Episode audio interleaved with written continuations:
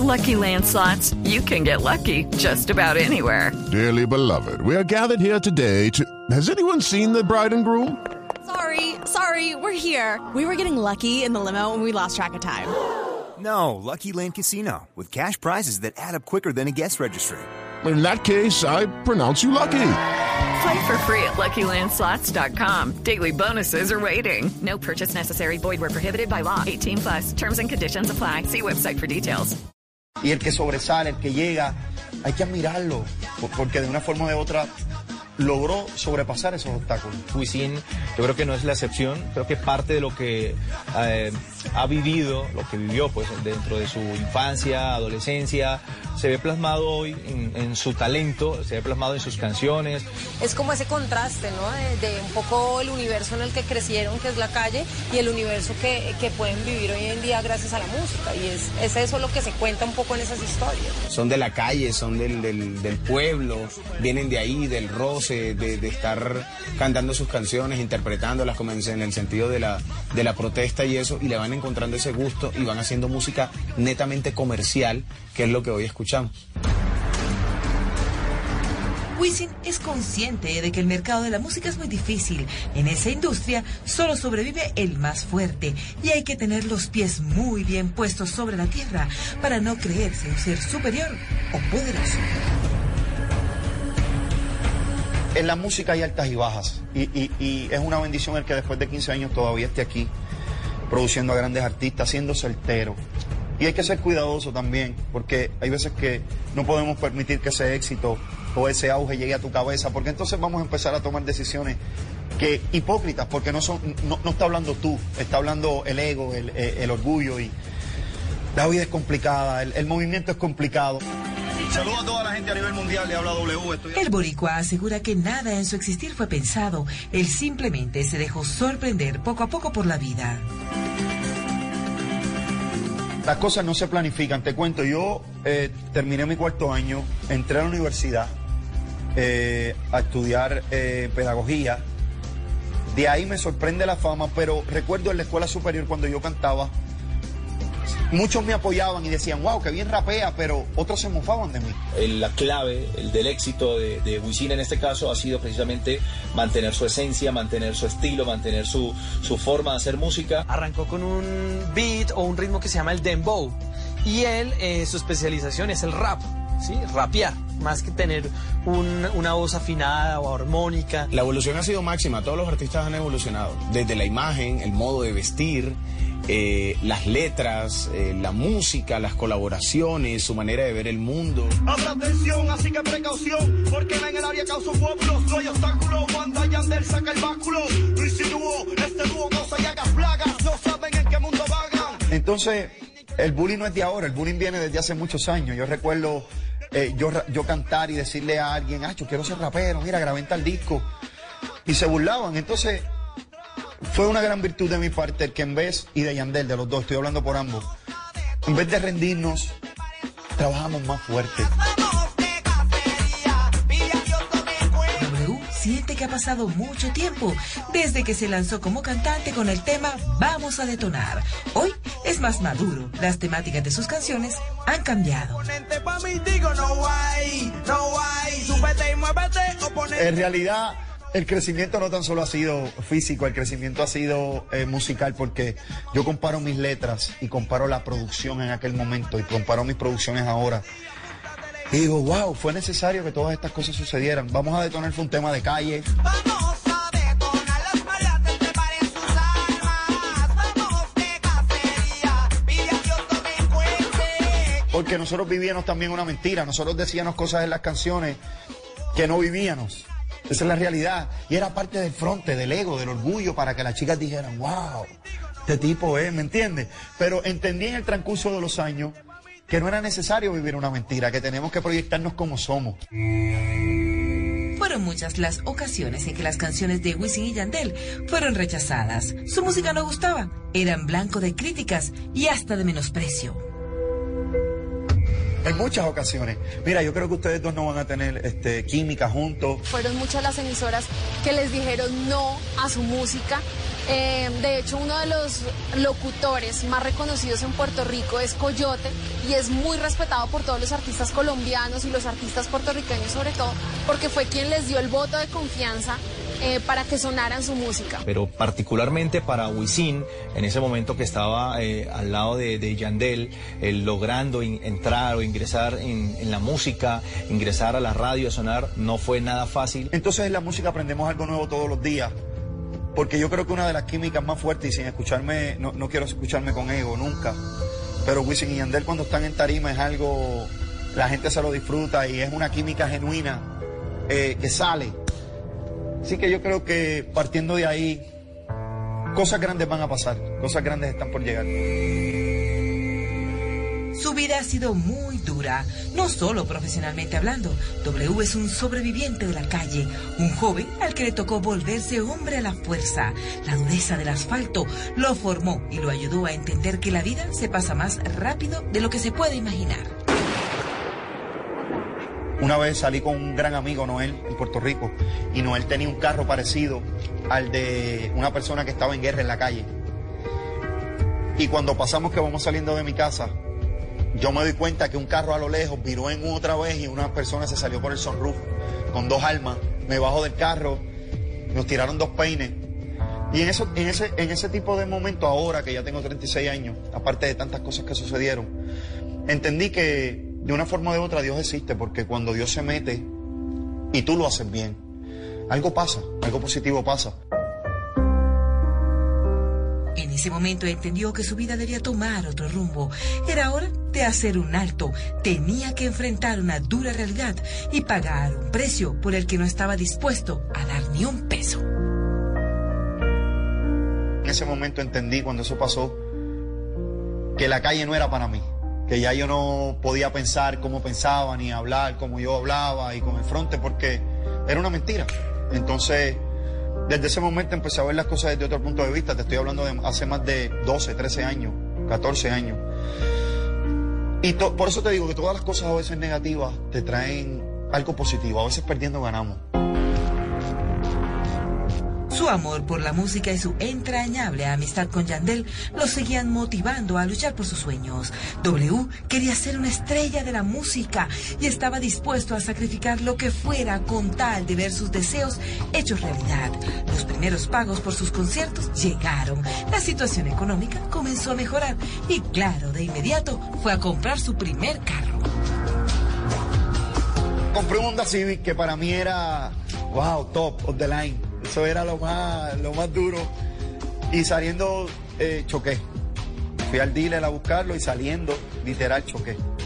La de mi carro, así que en el área de los automóviles arranqué mal mi carrera. Mi primer carro lo choqué, el segundo también, una Pathfinder que compré, también la choqué. Y el tercero, el 300ZX, cuando pensaba que nadie iba a pasar, también lo choqué. Así que soy cuidado en la carretera cuando me vean al volante. Si hay algo que le duele en lo más profundo de su corazón, es saber que mucha gente lo juzga por sus tatuajes. Sienten o se imaginan que es un hombre agresivo, prepotente y que hasta podría llegar a maltratar a una mujer. mi apariencia es fuerte por mis tatuajes y porque la gente, yo siempre estoy mirando mal en el personaje de W. Eh, en mil ocasiones me pasó, siempre en la escuela me tildaban como que en Puerto Rico se le llama a los chamaquitos inquietos charlatán. Como charlatán, esto es un charlatán, mira los tatuajes. Pero cuando ya tú hablas con Juan, te das cuenta que es una persona muy humana, una persona muy aterrizada, una persona que piensa mucho en su familia. No porque tú lleves tatuajes, tu apariencia puede ser ruda, pero lo que importa es tu ser. Finalmente es como la imagen o lo que ellos quieren proyectar al público y lo que le gusta a los seguidores. Pero yo creo que el corazón no se tatúa, así que tengo ese lema. Yo me puedo tatuar los brazos y me puedo tatuar todo, pero como actuamos eh, es lo que verdaderamente vale. Wisin siente que la vida no es de apariencias y el que lo diga está equivocado. De donde él viene, hay que ser lo más honesto posible para poder tener siempre los pies puestos sobre la tierra. Su familia es su mayor motor para salir adelante, en especial su mamá. Mi mamá en el 2009 estuvo hospitalizada, estuvo casi a punto de morir, es una paciente de cáncer de colon donde le dio sepsis. Y por poco fallece. Pero que él siempre estuvo apoyándola, siempre estuvo pendiente de- del hospital a pesar de sus giras, de sus, de sus viajes, siempre estuvo ahí pendiente y creo que eso como que la fortaleció.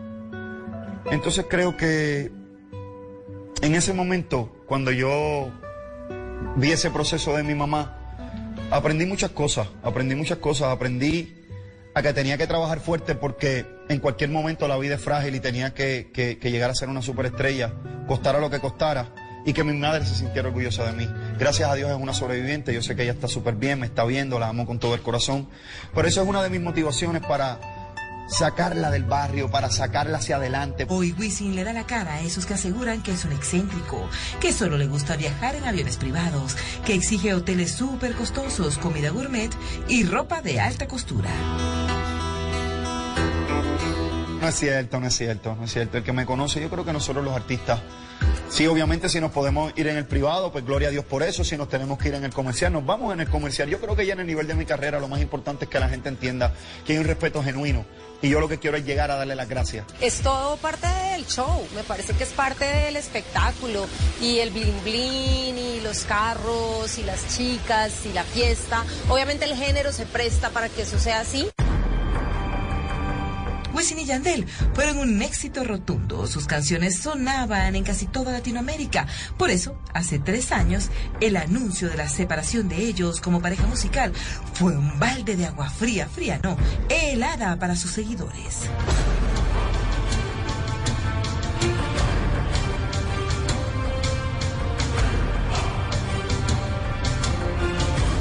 En mi carrera como solista, hace tres años, que decidimos romper una de las agrupaciones más grandes en la música latina, llamada Wisin y Yandel, te confieso que sentí un poco de miedo, pero de una forma de otra, el público estuvo ahí. No, estamos aquí, saqué adrenalina, saqué todos estos temas y el público disfrutó y entendió que lo, que lo puedo hacer solo, lo puedo hacer con Yandel y eso es importantísimo para mí. De verdad que hay que admirar eh, esta capacidad de que después de una separación, que uno piensa que de pronto van a haber inconvenientes o que uno se va a apagar y el otro va a brillar. No, siguieron adelante con sus carreras y lo han hecho muy bien. Que Wisin y Yandel partieran cobijas fue difícil para ellos, para sus familias, para sus seguidores, los clubes de fans, para todos aquellos que le apostaban a este proyecto musical. Créeme que pensé muchas cosas yo también. Esto es una decisión que veníamos tomando hace mucho rato. Yo no estaba tan de acuerdo, Yandel quería hacer algo nuevo. Fue absolutamente sorpresivo porque se podría decir que estaban en un muy buen punto de su carrera. En algunos momentos eh, los artistas también lo toman como, como una forma de darle un respiro a su, a su música y puede que ellos lo hayan tomado así en seguir carreras independientes y mira que les ha funcionado. En un momento crucial de nuestra carrera habíamos hecho 17 estadios en Puerto Rico, este coliseos en Puerto Rico, 5 Madison Square Garden, grandes plazas en el mundo entero. En un año hicimos 119 conciertos masivos, que literalmente hicimos tantas cosas que ya hacía falta un respiro. Están esperando como un reencuentro, muchas veces lo hacen como para una gira de reencuentro, otras veces para grabar un disco, otra vez ter- ot- otras veces terminan volviendo y tienen tantos shows y tantas cosas que eso se vuelve pues de varios años. Y yo creo que es perfecto porque cuando volvamos ahora con la música que tenemos y con el hambre que hay de Wisin y Yandel va a ser apoteósico, así que todo obra para bien. Están conociendo la vida secreta, la íntima, la jamás revelada de Wisin, del recordado dúo Wisin y Yandel. Ay, Dios mío. Yo soy como Mario Baracus, el de The 18. Hay que meterme pastillas para yo ir a lo que son los botes y los aviones. Le tengo miedo a las alturas. En un momento regresamos a Se dice de mí, el programa que muestra la vida de las celebridades sin máscara. Una de las cosas peores que me ha pasado en mi vida. ¿Qué? Hoy Wisin abre su corazón y narra qué ocurrió cuando enfrentó uno de los dolores más grandes de su vida. Hace poco falleció su hija Victoria. También he pasado cosas catastróficas que han marcado mi vida. Ya regresamos con Se dice de mí. It's time to plan your wedding. Join us at the Wedding Expo Sunday, March 26th. The first 25 brides in line get a free bridal veil. The first 50 couples get a thousand bridal bucks to spend inside. Someone will win a free carnival cruise. Meet wedding pros, see a live fashion show and demos to get ideas for your wedding. VIP tickets are limited at the Wedding Expo March 26th at Great America. Get tickets now at internationalweddingfestival.com. Find your florist, planner, DJ, and more Sunday the 26th at Great America. Internationalweddingfestival.com for details. Dígale no a las noticias falsas. Evite los medios anónimos e irresponsables. En tiempos de emergencias y de incertidumbre, es fundamental la información verificada y confiable. Los medios de comunicación formalmente establecidos, por su profesionalismo y responsabilidad, son el antídoto más eficaz contra las noticias falsas y la desinformación. Infórmese por la radio y la televisión a toda hora, con los rostros y las voces que usted conoce y confía. Fue un mensaje de la Asociación Internacional de Radiodifusión, AIR.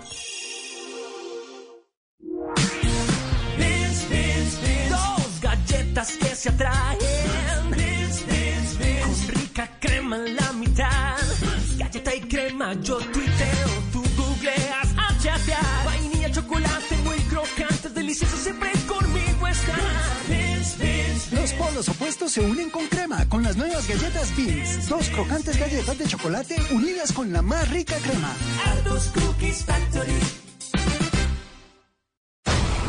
Continuamos con Se dice de mí. Entramos a la recta final en la vida de Wisin, quien llegó a la cumbre de la fama en Colombia al interpretar el tema Nota de Amor junto a Carlos Vives y Daddy Yankee, un hit en nuestro país y en toda Latinoamérica. Hoy te tengo que decir que el amor en ti encontré, eres tú la mujer que me hace feliz. Yo cuando me siento a componer, siempre decido pensar en ustedes las chicas.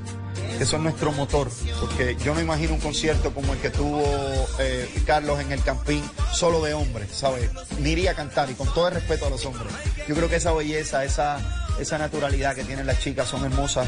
Eh, este tema lo hice por eso. Dije, mira, no voy a hacer un tema de rumba, eh, ni voy a hacer un tema eh, de ir a la discoteca o de ir aquí, como siempre lo hacemos. Voy a hacer un tema de amor en un concepto de vallenato junto a una de las estrellas que siempre han mirado y para mí fue un sueño trabajar con él siempre, así que lo adoro, a él, a Claudia, a toda su familia. Con Carlos Vives, cuando Carlos Vives graba las voces, hablo con Walter Con, que es el manejador de Carlos, y me dice, ¿no te gustaría que alguien más fuera parte del tema? Ahí entra Darían. La química musical fue inmediata. Le envío el tema a Yankee, le digo, Yankee hizo este tema, creo que es maravilloso. Cuando él lo escuchó, recuerdo estaba en el gimnasio, me llamó, wow, eso es un palo, voy. Grabó en el tema, grabamos el video y se convirtió en uno de los temas más grandes que he hecho en mi carrera y en Colombia. ¿Por qué? Porque rompimos las barreras de la música. Nota de Amor fue un suceso musical. Superó las expectativas que tenían estos tres grandes de la música. Yo creo que este tema fue maravilloso y qué bueno que me lo dices tú, porque me, me- me reafirmas que logramos nuestro objetivo, que era que ustedes las chicas se sintieran homenajeadas con este tema y disfrutaran de su música autóctona, que es el vallenato, pero con un toque urbano diferente y, yo creo que lo logramos. Vemos a Carlos Vives metido ya en un tema netamente urbano, donde estábamos acostumbrados a verlo a, a ese vallenato fusionado y a ese tipo de música así, eh, que lo que hace es que nos sorprende. alcanzaron a estar en los principales listados de Latin Billboard y por varias semanas. Entonces esto demostró que fue un éxito, que esa mezcla de sonidos, de artistas, de nacionalidades, sí se puede dar y suena delicioso. Una canción que hoy día tú la colocas en cualquier parte y la gente sale a bailar, sale a cantar, es un himno. Yo creo que fueron unos ingredientes perfectos para hacer de esta canción el éxito que, que, que fue Nota de Amor. La música le ha traído vivencias, muchas alegrías, satisfacciones, dolores, lágrimas y tantas motivaciones que sus manos hoy están cargadas de una experiencia inigualable. En la carrera de un artista, como te dije, pasan cosas hermosas y pasan cosas eh, no tan buenas. Lo interesante es poder combinar tu vida artística con la personal y que tu vida personal no afecte a la artística. Han pasado muchas cosas, han pasado cosas maravillosas donde he visto niñas eh, con impedimentos disfrutar con mi música y poder rehabilitarse con ella. También he visto a madres con cajitas de, eh, con sus cenizas de sus niñas que han tenido cáncer y que han muerto y su sueño ha sido ir a conocer a W. Pero la vida lo ha golpeado duramente, muy, muy duro, más de lo que el mismo Juan Luis, o Wisin, como lo conoce el mundo, pudo alguna vez imaginar.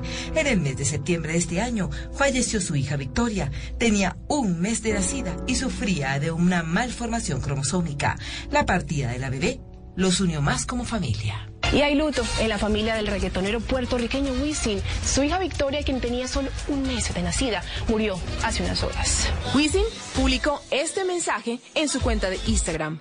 Princesa Victoria, te volveré a ver en el cielo. Qué dolor tan grande tengo. Dios, ayúdame. Tengo dos hijos hermosos, pero también he pasado cosas catastróficas que han marcado mi vida y no le reprocho nunca a Dios, al contrario. Creo que las cosas que suceden, no creo en hay, hay casualidades, no creo en casualidades.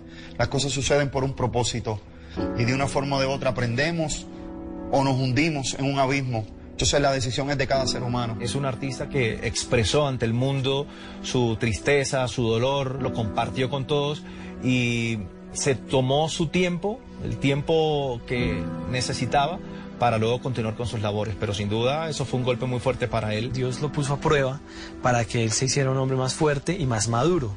Y que también esas pruebas eh, Dios las envía y hay que recibirlas y que hay que acatarlas. Mira que él, es la mejor manera de darse cuenta lo profesional que es un artista al, al tratar de, de, no mezclar este par de cosas que yo sé que no pasan desapercibido, mucho menos pues la, la pérdida de, de un familiar y mucho menos de un hijo. Después de tantos años en un género tan hostil, tan fuerte, es necesario entender que estamos gracias al público. Por eso respeto mucho al público y respeto mucho a ustedes, la prensa, porque yo no soy el verdadero protagonista de esto. Hoy Wisin se siente agradecido por todo. El artista asegura que hasta tocar fondo en la vida es bueno. Todo lo que he hecho era necesario hacerlo para poder estar hoy aquí. Yo creo que no lo he hecho tan mal, porque aparte Dios me ha bendecido y estoy aquí todavía después de muchos años de carrera, no tan solo como artista, sino también produciendo a grandes artistas, recibiendo llamadas de gente muy importante en la música que quieren que produzca con ellos. Entonces, wow, yo creo que me siento súper realizado ya y, y, era necesario que las cosas que no fueron tan buenas pasaran para seguir enderezando mi carrera, madurando. En la música aprendemos algo nuevo todos los días. Su casa, su hogar, es su lugar sagrado. Ahí se refugia del dolor. También vive y protagoniza sus más grandes alegrías. Es su casa el único lugar donde se siente realmente libre. Yo odio la ropa. Yo llevo a mi casa y me quito toda la ropa. Eh, trato de recargarme con mi familia, con mis hijos. Yelena y Dylan han sido maravillosos en mi vida. Le doy la gloria a Dios por ellos. En un momento, la niña llegó en un momento donde mi relación con mi esposa no era la mejor dándote un dato, eh, el ego estaba un poco en mi cabeza, la fama eh, llegó un poco a mi cabeza, pero Dios me dio la oportunidad de conocer una mujer sabia, que, me, que entendiera mi trabajo y que me diera consejos del corazón. Cuando los consejos son del corazón, hay que recibirlo. Wisin se considera un coqueto empedernido. Le encanta tener montones de admiradoras a su paso. Soy un coqueto con todas esas chicas hermosas latinas. Cuando llego a un país y veo tantas mujeres hermosas de diferentes eh, eh, eh, estados sociales, gente con mucho dinero, gente pobre, gente negra, blanca, ojos azules, disfrutando en una misma intensidad, sintiendo las emociones por mi música, wow, es el mejor trofeo. Su esposa entiende que tener docenas de admiradoras forma parte de su trabajo. No es un asunto fácil asimilarlo, pero lo comprende a su manera mi trabajo. Yo creo que, un ejemplo, si tú fueras mi esposa y tú entendieras quién yo soy y entendieras en mi intimidad quién soy, cómo te trato, qué es lo que hago, pues quizás tolerarías un poco más porque diría, el, el, el que mira sufre, el que toca goza. que él se tenga que ver sexy todo el tiempo, que tenga que ser cariñoso, tomarse fotos, dar besos. Entonces, bueno, esos digamos que son gajes del oficio. Pero es que este hombre tiene un encanto, un no sé qué, quién sabe dónde, que vuelve loquitas a las mujeres donde lo ven. Ellas quieren desnudarlo, besarlo, abrazarlo, desean tener algo suyo. De arrancarme aretes, cogerme por la cadena. ¡Suéltame! Y ella jalando, ¡no! un forcejeo, pero también uno entiende que el auge y el, cariño de, de, las mujeres a veces es necesario para tú entender lo que causas en ellas. Pero me han pasado cosas, me han tirado ropa interior y me ha caído en mi cabeza. Eh, wow, han tratado de meterse a mi cuarto, muchas cosas, muchas cosas, eh, de toda la vida. Entonces él ha sabido manejar esto y ha sido muy cordial con sus fanáticas, con los clubes de fans, de reunirlas, de hablar con ellas, pero siempre por encima el respeto con su esposa. Y si hay algo que Wisin está negado a perder, es su capacidad para seguir soñando. Por eso la vida es irónica. Cuando soñábamos ser grande, jamás pensamos hoy estar aquí. Por eso cuando tú tengas un sueño y pienses que no va a pasar, cuidado. Te estás autodestruyendo, al contrario, lucha por él porque puedes llegar lejos. Todos los artistas tenemos una historia, no tan solo del movimiento urbano. Mar Anthony, la historia de Mar es maravillosa. La de Jennifer, una bailarina espectacular y hoy es una de las grandes artistas a nivel mundial. Hay una historia detrás y eso es lo interesante. Los artistas de música urbana hoy son un ejemplo para sus colegas de otros géneros. Son unidos, trabajan en equipo y no se ven como competencia. Eh, Wisin es un artista que ha tenido colaboraciones con muchos artistas, no solo dentro del género urbano. Ha estado Jennifer López, ha estado 50 Cent, ha estado Carlos Vives, ha estado Daddy Yankee. Tengo una gran relación con todo. Creo que lo que te dije, yo creo que es necesario. Esto es un negocio de relaciones. Donde yo no puedo decirle a Jennifer López, un ejemplo, que la adoro, la quiero un montón, es una gran profesional. Mira, Jennifer, tengo tanto dinero para que grabes conmigo. Ya no se trata de eso. Se trata de una relación, de una química, de un respeto, de una disciplina y otras cosas que van por encima de, del dinero ya. Entonces, e, eso vale más que quizás que hasta la misma plata. Yo creo que esto es un negocio de relaciones donde tenemos que estar conscientes de que somos amigos, estamos en un negocio y tenemos que ayudarnos.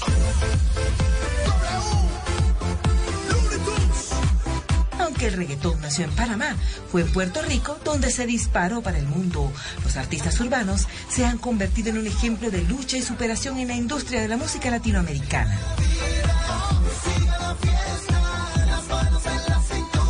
Yo creo que el crecimiento del movimiento urbano en Puerto Rico fue cuando Wisin y Yandel, Don Omar, Daddy Yankee, cuando Ivy Queen, cuando Tito el Bambino empezamos a hacer los más flow, La Misión, Los Vaqueros, todos estos artistas de compilación, la gente veía una fuerza muy grande, porque era un trabajo en equipo.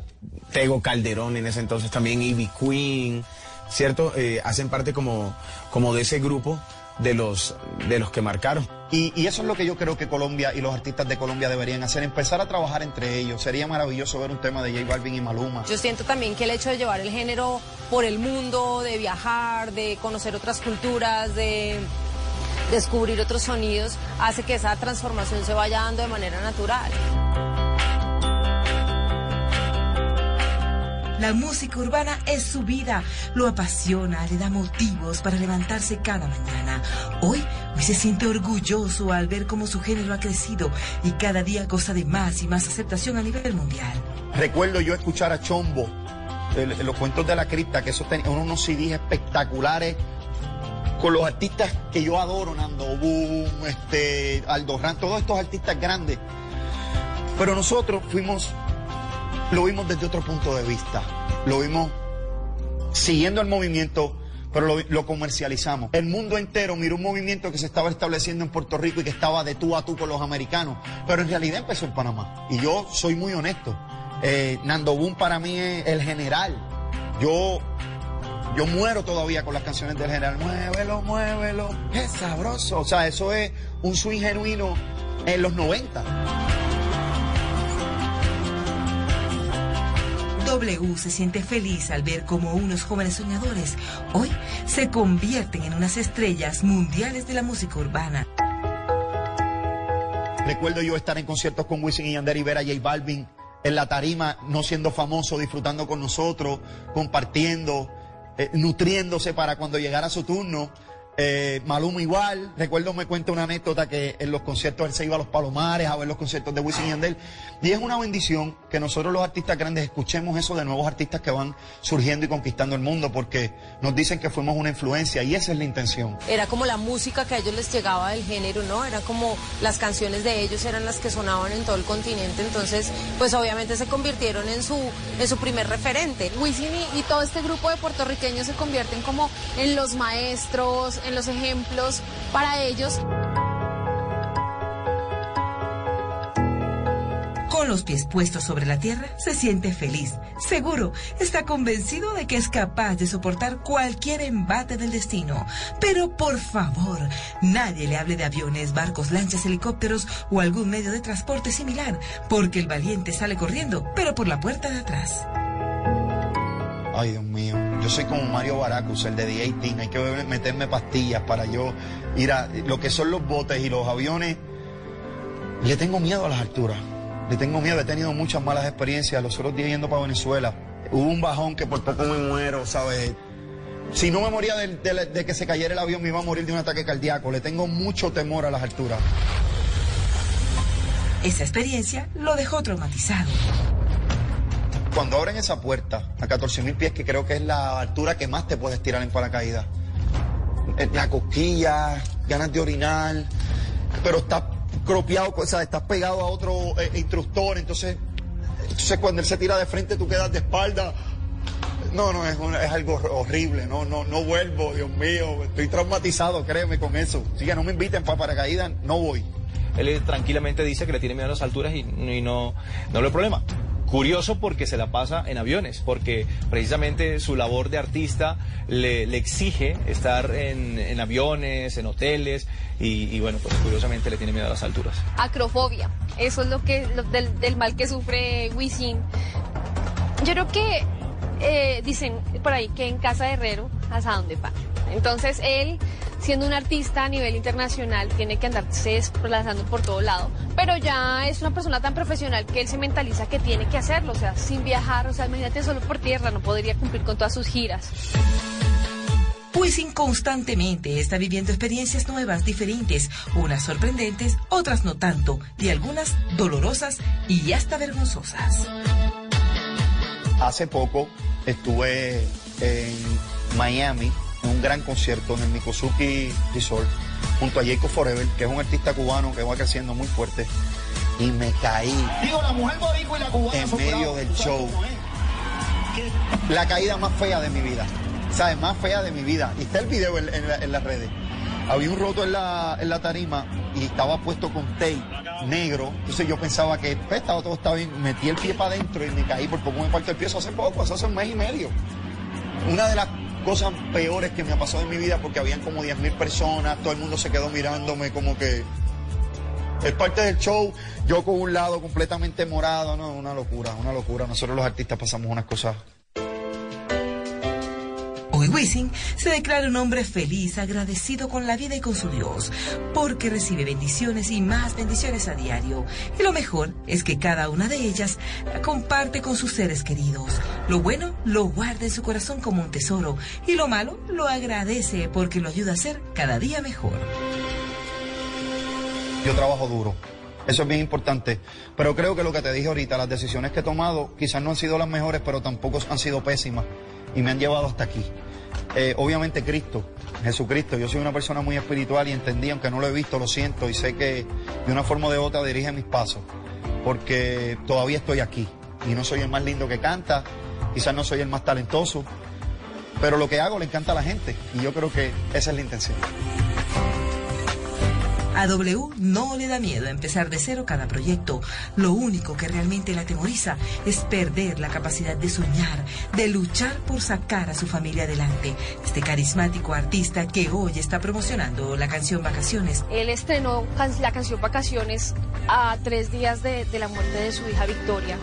Eh, y con el mismo entusiasmo y con el mismo profesionalismo que lo caracteriza, la sacó, la estrenó y, y la convirtió en número uno en varios listados eh, de, de música latina. muy rara vez se va de vacaciones porque siente que su vida, a pesar de las dificultades, es un constante disfrutar porque la vida vale la pena vivirla. Wisin significa lucha, significa seguir para adelante. Sus puestas en escena son muy llamativas. Ha hecho parte de la historia del género. Muy profesional, eh, no hace canciones, hace éxitos. Es un ejemplo eh, de todo lo que ha hecho, gracias a todo lo que ha logrado. Una persona muy brillante que yo creo que sin duda nos va a poner a bailar por mucho tiempo más. Hay Wisin, yo creo que hay Wisin, tenemos Wisin para rato. Yo quiero decirle a todos esos jóvenes que me están viendo que primero querer es poder. Segundo, es imposible tener éxito a nivel profesional si tu vida personal es un desastre. Eso no va a pasar. Por eso es necesario a veces entender esos simples detalles para tú llegar lejos. Son necesarios. Porque esos detalles te van a hacer entender que si un día tropiezas puedas levantarte con más fuerza y llegar lejos.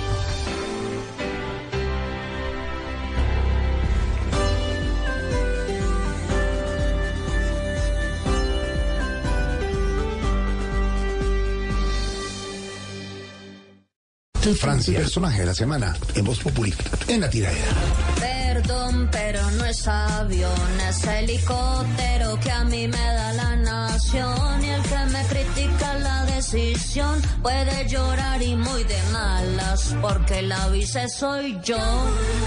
Esto es pa' que te mortifique, mastique, trague, trague, mastique. Andar en taxi no regreso, que me llore ni me suplique. Entendí que no es culpa mía que te critique. Racismo dejen ya, no importa que les pique. Enamora lo que yo paso. Y yo siento odio y rechazo. Cero rencor, bebé. Pero deseo que nunca me quiten mi helicópterazo. Yo ya sé qué es lo que me pasó. Me he ganado todo como un bingo. Yo valgo por 10 de 22. Y no vuelvo a montarme en un Twingo. Yo ya tengo roles, bote el Casio. Y tengo oficina en Palacio. Mucha reacción. Pero de malas si pueden lloriquear también. Voz Populi, de lunes a viernes desde las 4 de la tarde. Si es opinión y humor, está en Blue Radio, la alternativa. Voces y sonidos de Colombia y el mundo en Blue Radio y bluradio.com, porque la verdad es de todos.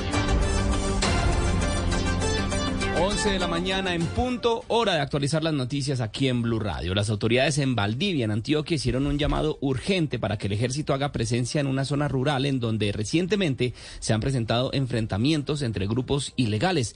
Denuncian que allí habría cuerpos en estado de descomposición. Danilo. No te. Iremos más adelante con Danilo. Mientras tanto, fue interceptado por la Armada un semi- su- su- semisumergible que transportaba 985 paquetes de cocaína en el Pacífico Sur. Al parecer, tenía como destino Centroamérica. Julián Peña. Eh, Miguel, este semisumergible de 15 metros estaba tripulado por tres hombres de nacionalidad extranjera y durante la verificación del artefacto ilegal las autoridades hallaron en su interior 42 bultos, víveres, equipos de navegación y comunicaciones. Capitán de fragata Cristian Guzmán, comandante de la Fuerza de Tarea contra el Narcotráfico. Realiza la interdicción de una embarcación tipo semisumergible, la cual navegaba en aguas del Pacífico colombiano con destino costas en Centroamérica, logrando la captura de tres sujetos de nacionalidad extranjera, los cuales intentaban transportar más de 985 paquetes de cloreto de cocaína. Con esta incautación, las autoridades evitaron el ingreso de más de 33 millones de dólares a las organizaciones narcotraficantes, igualmente evitar la distribución de 2.5 millones de dosis en las calles de países centroamericanos. Gracias, Julián. Regresamos a la ciudad de Medellín, en donde Danilo Arias nos iba a contar sobre el, el- llamado que están haciendo las autoridades en Valdivia para que recojan unos cuerpos en estado de descomposición después de unos enfrentamientos entre grupos ilegales. Danilo. Así es, es que sigue sin conocerse las verdaderas consecuencias de recientes confrontaciones entre grupos ilegales allá en el corregimiento La Cruzada del municipio de Valdivia, esto al norte de Antioquia. Esto porque según autoridades civiles eh, de la localidad, el ejército aún no llega a la zona para verificar la situación de orden público que habría sido provocada por disputas entre miembros del Clan del Golfo y la guerrilla del ELN. Así lo denunció Francisco González, secretario de gobierno de Valdivia. No sé por qué el ejército no ha llegado a la zona. El señor coronel me dice a mí en reuniones que hemos tenido y en Consejo de Seguridad que el ejército se está desplazando hacia el lugar, pero lo que me dice la comunidad es que allá no ha llegado el ejército.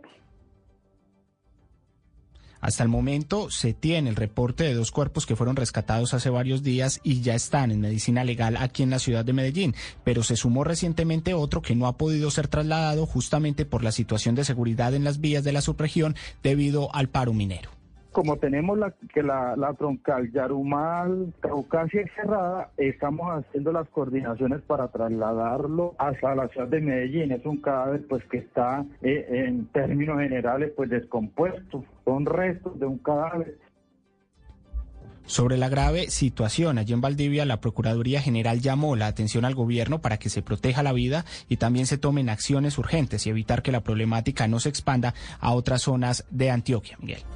Muy bien, Danilo, y mucha atención que tenemos noticia de último momento porque ya fue reabierta la vía Bogotá-Girardot, que había estado bloqueada, que había estado cerrada por un deslizamiento de tierra, Oscar. Sí, señor Miguel, pues hace instantes la concesión de esa vía Bogotá-Girardot acaba de informar que a esta hora se da apertura a la vía en el sector de la Nariz del Diablo, que recuerde usted, desde ayer, desde las 6 de la mañana, presentó un cierre por cuenta de la caída de escombros y material allí y que durante todo el día había estado en mantenimiento también en limpieza, pues a esta hora informan que ya hay paso de vehículos, incluso ya daremos a conocer en instantes ese primer eh, video en el que se ve esta caravana de la policía de tránsito dando paso a los primeros vehículos que estaban aún estancados allí y que comienzan a transitar desde Bogotá hacia Girardot. Recuerde usted que también el, el operativo que estaba teniendo la policía de tránsito tenía que ver con que los carros tenían un pare y siga en el túnel que va de Girardot hacia Bogotá y que eso iba a afectar claramente la movilidad en el regreso de los viajeros esta tarde. Decir, y es importante tener en cuenta que hay restricción de un carril en el sector en el que fue el derrumbe y el resto de la zona está habilitada completamente. En el caso de registrarse algunas lluvias, podrá darse nuevamente el cierre de la vía de forma preventiva en dado caso de que caigan nuevo, nuevo material sobre esa vía, Miguel. Muy bien, Oscar, muy buena noticia entonces para los viajeros, las personas que se están movilizando a esta hora por las carreteras del país en este puente festivo, en esta operación retorno. Fue reabierta ya la vía entre Bogotá y Girardot. En otras noticias fueron condenados 24 a 24 y 12 años de cárcel dos hombres que abusaron sexualmente de dos menores de edad en el Huila. Uno de los casos fue simulando juegos y prometiéndole dulces a uno de los niños. Esta persona fue condenada a cárcel. Silvia Lorena Artunduaga. Un juez de conocimiento condenó a dos hombres por abusar sexualmente de dos menores de cinco años en los municipios de Palermo y Suaza, en el Huila. En uno de los casos, un hombre identificado como Javier Silva Sáenz fue condenado a 24 años de prisión, quien en medio de juegos le prometía dulces a una niña de cinco años para luego abusar de ella. Dairo Fernando Herrera, director seccional de Fiscalías en el Huila. Javier Silva Sáenz, de 43 años, quien abusó sexualmente de una menor de cinco años. La Fiscalía determinó que la menor fue engañada por el agresor, quien simulando juegos y prometiéndole dulces la agredió sexualmente y la indujo a ver contenido sexual para adultos. Este hombre fue sentenciado a 24 años de prisión. Igualmente, 12 años de cárcel deberá pagar un hombre de 50 años, quien en varias oportunidades abusó de un niño de 5 años en zona rural de Suaza. Y la fiscalía imputó el delito de maltrato animal agravado a un hombre que realizó dos intervenciones quirúrgicas a un gato en plena vía pública. Esto en el municipio de Girón, en el departamento de Santander. Este hombre no era veterinario, Boris.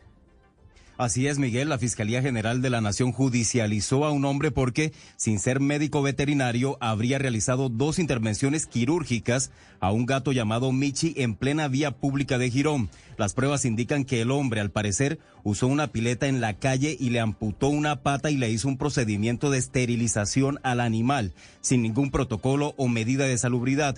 Días después, el gato murió debido a una falla sistémica en el hígado y los riñones, producto de una sobredosis de fármacos. Alejandro Gaviria, fiscal coordinador del Grupo Gelma.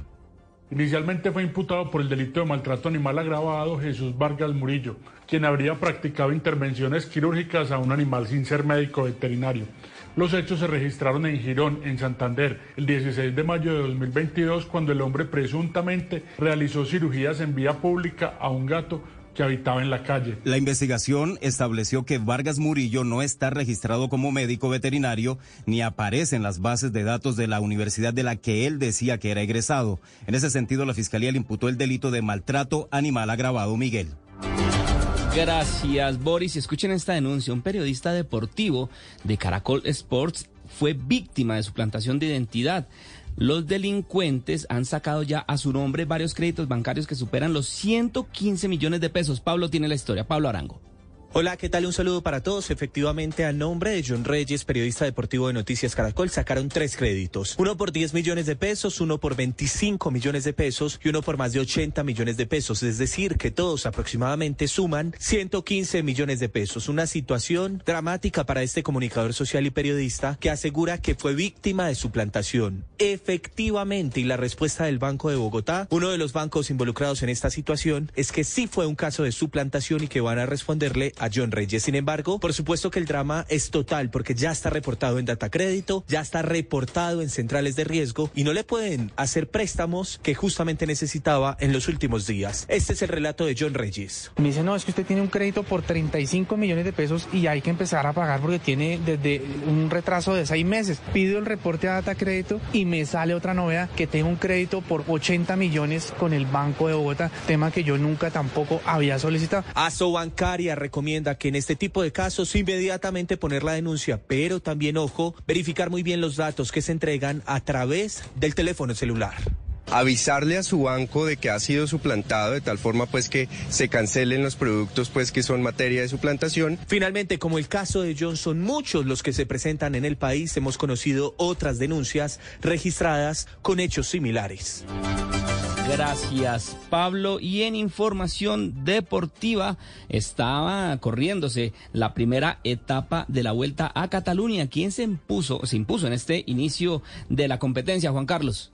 Miguel, 3 horas, 48 minutos, 18 segundos le bastaron al esloveno Primos Roglic para ganar la primera etapa de la Vuelta a Cataluña que acaba de culminar. Terminada la París-Niza que dejó a Pogachar como el campeón venciendo a Jonas Vingegaard, ahora esta Vuelta a Cataluña es bastante exigente en el calendario ciclístico. De Roglic se va a llevar la primera etapa, el esloveno va a rematar, señoras y señores, y se la lleva por media rueda. Exactamente. Está para todo. Roglic estaba en las apuestas. Hoy se corrieron 164.6 kilómetros empezando y terminando en San Feliu. Jet Sebol del Burgos se quedó con el segundo premio de montaña y Pau Mikel del Ken Farms se quedó con el tercero. Estamos a la espera, Miguel, de la clasificación de los colombianos en esta etapa donde se destacan corredores como Egan Bernal, Esteban Chávez y Rigobert Muy bien, Juan Carlos, gracias. Y ayer ya se conoció quién es la nueva reina de la panela en el reinado que se realiza en la población de Villeta, en Cundinamarca. Allí se encontró, allí se encuentra Tata Solarte y habló con la reina precisamente. Tata, buenos días. Amigos de Blue Radio, muy buenos días. Les cuento que Villeta y Colombia amanece con nueva reina nacional del café. Después del grupo de cinco finalistas, en donde la tercera princesa fue la señorita Villeta, la segunda princesa la señorita eh, Meta, la primera princesa Magdalena, la virreina Valle, se ha coronado como la nueva reina nacional de la panela, la señorita Bogotá, favorita del público desde el comienzo de la jornada. Pero luego, después de verla desfilar en traje de baño, demostrar su parte artística, cultural y folclórica. Y de la entrevista privada con el jurado, pues se ratificó la decisión que anoche en la plaza principal, frente a todo el pueblo de Villeta y las personas que habían ido a visitar y a conocer de cerca este reinado nacional de la panena, pues se ha coronado campeona, reina de esta edición, la número 45. Así que de esta manera, pues finalizamos nuestro cubrimiento especial con Blue Radio, una organización maravillosa y definitivamente hay que conocer la ciudad más dulce de Colombia, Villeta. Noticias contra reloj en Blue Radio. 11 de la mañana, 11 minutos, las noticias contra reloj en Blue Radio. La noticia en desarrollo, un artefacto explosivo dirigido al periodista Lenin Artieda del canal Ecoavisa detonó hoy en la sala de redacción de ese medio de comunicación sin dejar heridos ni daños, según informaron las autoridades. La cifra, el CEO de Amazon envió un mensaje a sus trabajadores informándoles que va a haber 9 mil despidos más. Estos se suman a los 18 mil ya anunciados hace algunas semanas por esa compañía.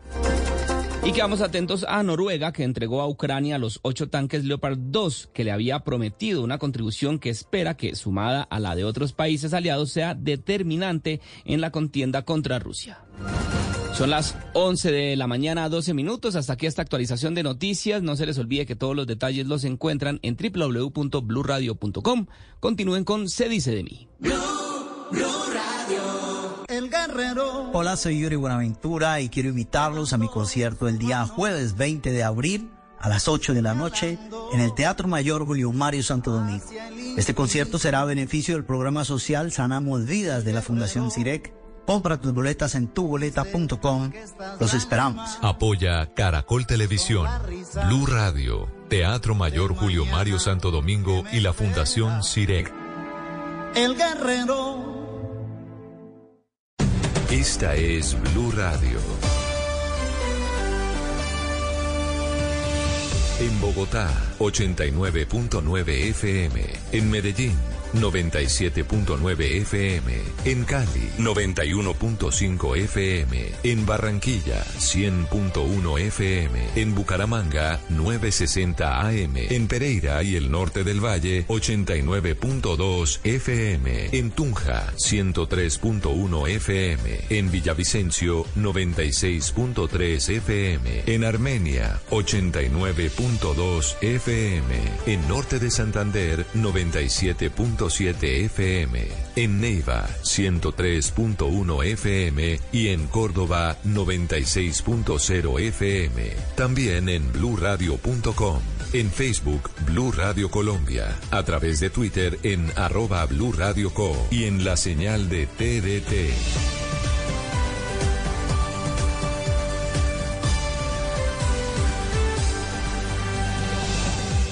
Radio, la alternativa. Su trayectoria, su historia, su verdad. Blue Radio presenta Se dice de mí. Todo sobre los grandes del mundo del espectáculo en Colombia. Presentado por Diva Yesurum, por Blue Radio y BlueRadio.com. Ninguna estrella es alta para quien la quiere alcanzar. Yo creo que necesito tu bendición. Claro que sí.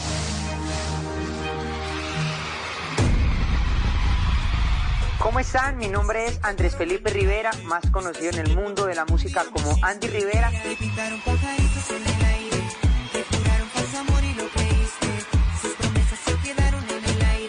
Mi verdadera historia la sabrán aquí en Se dice de mí.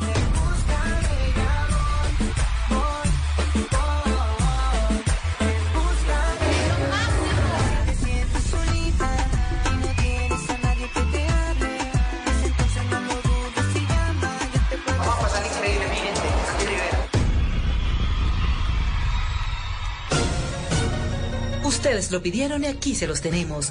Hoy en Se dice de mí Andy Rivera, el representante de la nueva era, el cantante de música urbana, el hijo del intérprete de música popular Johnny Rivera, el novio de la polémica Lina Tejero, deja a un lado las luces, los micrófonos y los escenarios para mostrar su lado más íntimo. Me fui corriendo donde ese tipo le aruñé la cara, le hice de todo. Su niñez estuvo marcada por el dolor y el maltrato intrafamiliar. Yo recuerdo estar detrás de mi mamá, verla con el cuchillo escondido y, y protegiéndome y delante mío. Él le pegó un puño en el estómago. El artista Colombo Español, sí, lo escucharon bien. Colombo Español, Andy Rivera, nos cuenta el largo y difícil camino que ha tenido que recorrer para ser quien es. La gente fuera. Yo no quiero cantar, yo no me quiero dedicar a esto. Con tal de cumplir su sueño, este joven se ha enfrentado a situaciones muy complicadas. Incluso ha estado en la mira de grupos al margen de la ley. El conductor fue a arrancar el carro donde andaba y mi papá, arranque, arranque. Se escucharon incluso disparos. Johnny Rivera es un abuelo muy sexy, gracias a que Andy fue papá cuando cumplió 18 años. Esa paternidad llegó con una gran polémica a bordo, su relación sentimental con la actriz Lina Tejero. La niña no tiene familias porque Lina se metió. La vanidad le ha pasado una cuenta de cobro muy alta. Dios mío, Andrés Felipe, usted va a perder la pierna derecha. La historia de Andy Rivera promete sorprenderlos. Aparentemente es un jovencito más que canta reggaetón. Pero no, en su alma hay dolor, tristeza, sacrificio, apego, desarraigo, lágrimas, triunfos y éxito. Una vida de impacto. Entré incluso como a un tratamiento con, con psicólogos a ver si podría como de pronto sacar adelante ese problema tan delicado. Así es Andy Rivera, el representante de la nueva era, un guerrero que no se deja vencer tan fácilmente y que con una enorme valentía llega a Se dice de mí para contar su verdadera historia de vida. Ya las nalgas mías tienen el aguante necesario. El 28 de octubre de 1994, la cigüeña llegó con un regalito donde la familia Rivera Galeano, el pequeño Andrés Felipe Rivera, sería el primogénito y único hijo de la pareja. Mi padre se llama John Jairo Rivera, más conocido como Johnny Rivera. Mi señora madre se llama Luz Mary Galeano. El nacimiento de Andy estaba programado para que ocurriera en Bogotá, pues era el lugar donde vivían sus padres. Sin embargo, debido a que los entonces esposos eran primerizos y no tenían los recursos económicos necesarios para recibirlo, decidieron volver al lugar de origen de ambos. Nací en Arabia, eh, un pueblo, un corregimiento hermoso. Las oportunidades no son muchas, pero la alegría y el ambiente que se vive es muy hermoso, es muy bonito. Padre, Johnny Rivera, hoy en día es un afamado artista que goza de grandes lujos y una vida de confort. Pero en aquel entonces no. Johnny se desempeñaba como carpintero. Dentro de la carpintería hice una piecita. Hice una división pequeñita y ahí teníamos la camita nosotros. Yo solo recuerdo que trabajaban muchísimo, que el ruido era muchísimo, pero eh, vivir en ese ambiente también fue bonito porque yo me escondía detrás de las maderas, detrás de las tablas, todo el día mantenía jugando. Pero ese no era un ambiente para un recién nacido. El acerrín, los químicos, el polvo, el ruido estaban afectando la salud del pequeño Andy difícil por el tema de, los olores y, de, de, hecho sufrí una enfermedad bastante incómoda con el tema de los pulmones. Le dio una bronconeumonía incurable, el niño no podía ni respirar. Me vine al aeropuerto y lo recibimos, el niño es, parecía pintado de rojo, el niño no parecía como una piel normal, estaba que quemaba. Uno de, de ignorante y de y de, casi que nos dejamos morir. En Bogotá le han dicho que no era tuberculosis. Pero no, era una bronconeumonía, pero aterradora y el niño se mejoró, gracias a Dios. Pocos meses después, la joven pareja empezó a atravesar por una enorme crisis sentimental, situación que los llevaría a un rompimiento irreconciliable. La felicidad total era estar juntos los tres y, y recuerdo momentos increíbles y me lo disfrutaba 100%. Entonces cuando llega esta separación, yo no entendía mucho qué estaba sucediendo. llegó un momento donde, pues, desafortunadamente no pudimos continuar. Johnny se vino primero, yo me quedé en Bogotá. La separación nos llevó a un fracaso económico brutal. Se me puso la cosa muy complicada porque no era capaz de hacer todo, estar pendiente del niño, mm, el negocio, siempre teníamos deudas. Mi papá dejó de estar en la casa, mi mamá empecé a verla muy sola, deprimida. Él me hacía unas cartas que lo hacían llorar a uno las cartas, quiero volver a ser feliz, los tres. ¿Por qué tengo que decidir si mi papá o mi mamá? O sea, yo quiero estar con mi papá, pero también quiero estar con mi mamá. Sin saber cómo consolar a su mamá, sin saber por qué no veía a mi papá, bueno, fue, fue bastante difícil sin dinero, con su familia desarticulada, con el corazón roto en mil pedazos por el divorcio y con la decisión de alejarse de su hijo y su exesposa, Johnny se va de la casa a comenzar una nueva vida. Aunque su dignidad de hombre estaba en alto, el hoy artista estaba muy ofendido por las heridas causadas por el desamor de quien fuera su esposa. Yo me voy para la finca a trabajar otra vez el campo yo me voy para Pereira, yo no puedo con los recuerdos estar separado, para mí esto me está matando. De manera sorpresiva, la madre de Andy toma una decisión que le cambiaría a todos la vida para siempre. A raíz de esa separación, mi mamá toma la decisión de tengo que ponerle mar a esto porque si no yo no voy a olvidar a John Jairo. Un día me dijo la mamá, me dijo, John, yo no puedo con esto. Si yo no pongo mar de por medio, yo no soy capaz de olvidarlo nunca. Busqué cómo irme y así fue. Te estoy hablando de que en esa época viajar a España era un reto, era bien difícil. Para mí ha sido de lo peor que me ha pasado en la vida eso. Lo peor.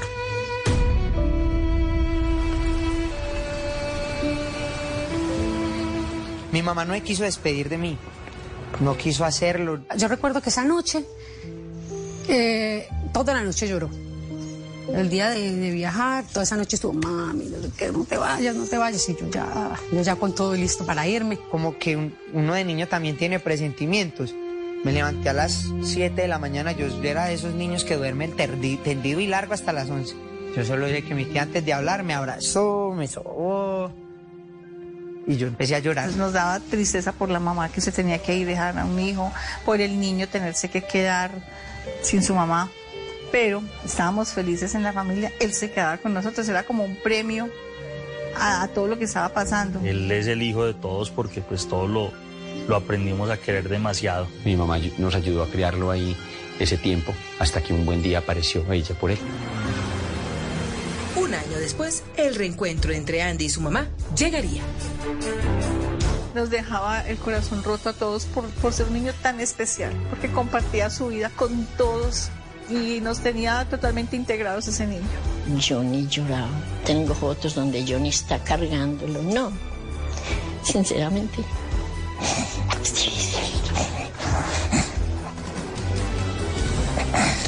No quiero recordar. Mi papá me alegaba todo el tiempo que yo porque me había dejado quitar el niño.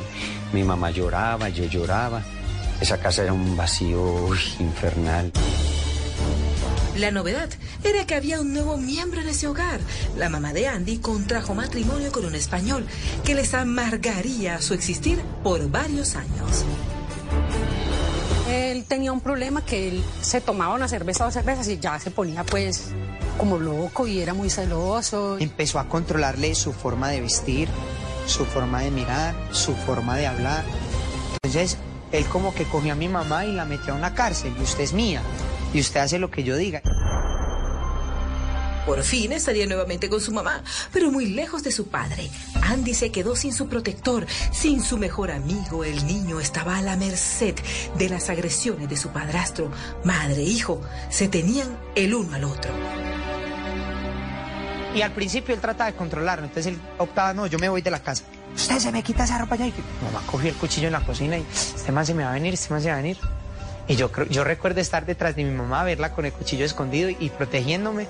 Y Eduardo con esa cara. Cu- Cuando él cambiaba esa cara sabíamos que algo delicado podía pasar. Mi mamá se preparaba, modo ataque. Y una vez le tiró un llavero grandotote y le reventó la, la, la boca, que eso era golpe tras golpe. La vida en España era difícil. Andy no se adaptaba. Los frecuentes conflictos entre su mamá y su padrastro lo mantenían constantemente deprimido. Hasta que un día la copa se rebosó. Una nueva discusión entre los adultos, que aparentemente era sencilla y cotidiana, terminó desencadenando una historia de dolor terrible. Cuando mi mamá sintió la puerta, este viene borracho, escondámonos, escondámonos hasta que se duerma y ahí salimos. Y nos metimos en la bañera. Cuando él se paró a orinar, como que nos siente en la bañera. Cuando él abrió así y cuando él fue a mandar la mano, mi mamá prendió la llave de agua fría y empezó, nos mojábamos ahí entre todos, empezaron a forcejear, se cayó la cortina de ese baño. Yo recuerdo que eso fue tenaz. Él llegó y delante mío, él le pegó un puño en el estómago. Impotente, con su corazón cargado de rabia al ver cómo le pegaban a su madre, Andy quiso entrar a defenderla, decisión que les costaría muy caro a los dos. Me fui corriendo donde ese tipo le aruñé la cara, le hice de todo, se para. Era invierno. Se van de aquí ya, fuera de la casa a las 2 de la mañana. Y pues el tipo se volvió histérico, nos echó a la calle. Que recuerdo que el niño sin zapatos. Sacó a mi mamá empujones, yo alcancé a coger un zapato. Y salí y me puse ese zapato. Y quedamos en la calle. A las 2 de la mañana en invierno yo no alcancé a coger saco, mi mamá estaba en una blusita. Verlo a él sufrir por lo que me estaba pasando y, y yo verlo a él, o sea, eh, fue horrible. De susto, corrieron y se metieron a un coso de esos de la basura. No sé si ahí se, se hicieron. Cuando después empezaron a ver el carro que daba vueltas y daba vueltas como buscándolos, el tipo otra vez.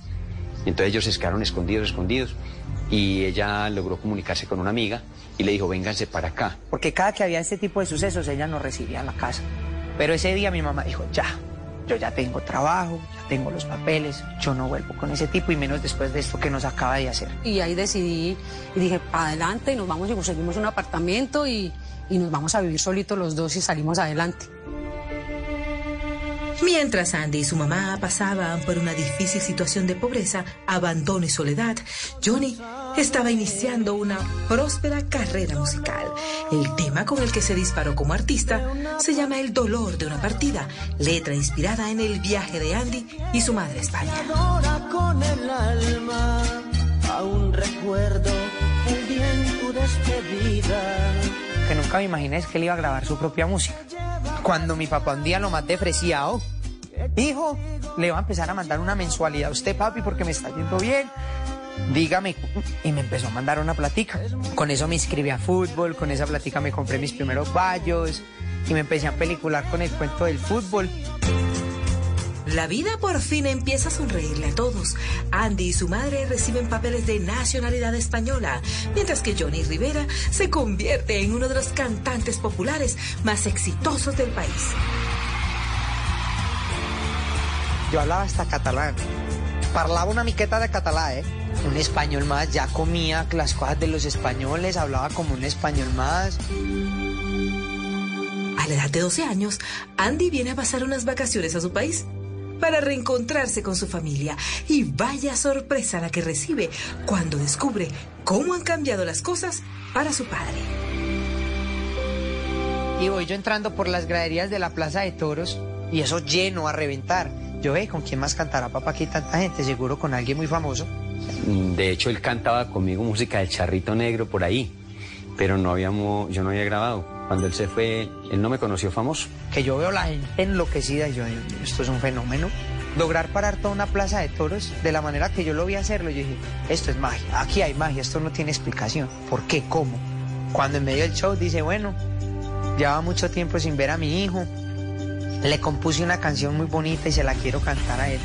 Y yo recuerdo que llegué, me acerqué hasta la mitad de la plaza de toros donde él estaba cantando y llorábamos y llorábamos y llorábamos. Y me lo llevé toda la gira. Y en todas las tarimas lo presenté como mi hijo y, y le cantaba la canción. Y lloraba la gente con él y conmigo.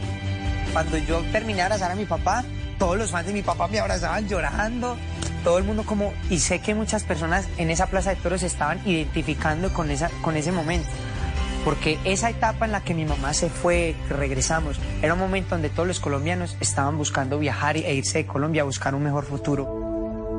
Verse rodeado de toda su familia, sentir nuevamente el calor de un hogar, hizo que Andy empezara a considerar la idea de no volver al lado de su madre en España. Y yo iba con él en el carro. Cuando yo lo sentí llorando, cuando prendo la luz, papi, ibas llorando.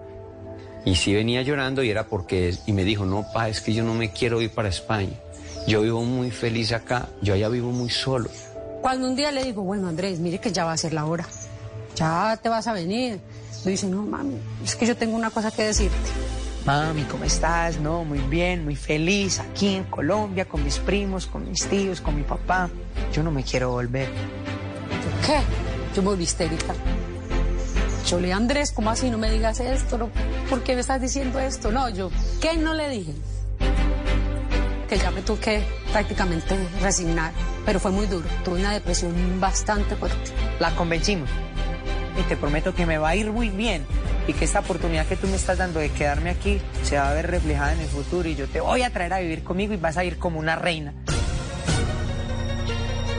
Están conociendo la vida íntima y muy personal de Andy Rivera, el cantante de música urbana, el hijo de Johnny Rivera, el novio de Lina Tejero. Yo no quiero cantar, yo no me quiero dedicar a esto. Ya regresamos a Se dice de mí, el programa que muestra la vida de las celebridades sin máscaras. Ya regresamos con Se dice de mí. Deleitinas, las galletas que saben amor. Saladitas, dulcecitas, son muy suaves, exquisitas. Mañana, tarde y noche, cuando quieras. Con amigos, en familia, de regalo y de paseo. Nuevas galletas de Leitinas, el delicioso sabor de compartir. Arthur's Cookies Factory. Hoy en Blue Radio. Amigos de Blue Radio, los saluda Julián Caicedo para invitarlos esta noche de lunes festivo en vivo a Bla Bla Bla Blue. Estaremos después de las 10 de la noche hablando sobre la nueva película Amar es Madurar. Así es que ya lo saben, nos hablamos esta noche en vivo después de las 10 en Bla Bla Bla Blue. Los espero. Bla bla blue. Conversaciones para gente despierta. Escúchanos por Blue Radio y bluradio.com. La alternativa. Continuamos con Se dice de mí. Regresamos a Se dice de mí con la vida de Andy Rivera. El joven está demostrándole a Colombia que ser artista se consigue con mucho más que con una cara bonita. Hay una historia de lucha muy grande para estar donde él se encuentra. Hijo, tranquilo. Estamos esperando este día, ¿sí o no? Ser el hijo de un afamado artista no es prenda de garantía para protegerse ante el dolor. El joven ya contó cómo fue su dolorosa infancia en España. Volvió a Colombia de visita, se reencontró con su padre, compartió en familia y sintió nuevamente el ambiente de su tierra. Andy debutó como cantante de bachata. Llegamos a la Virginia cuando veo yo una película completa. Guitarrista, bajista, el de las congas.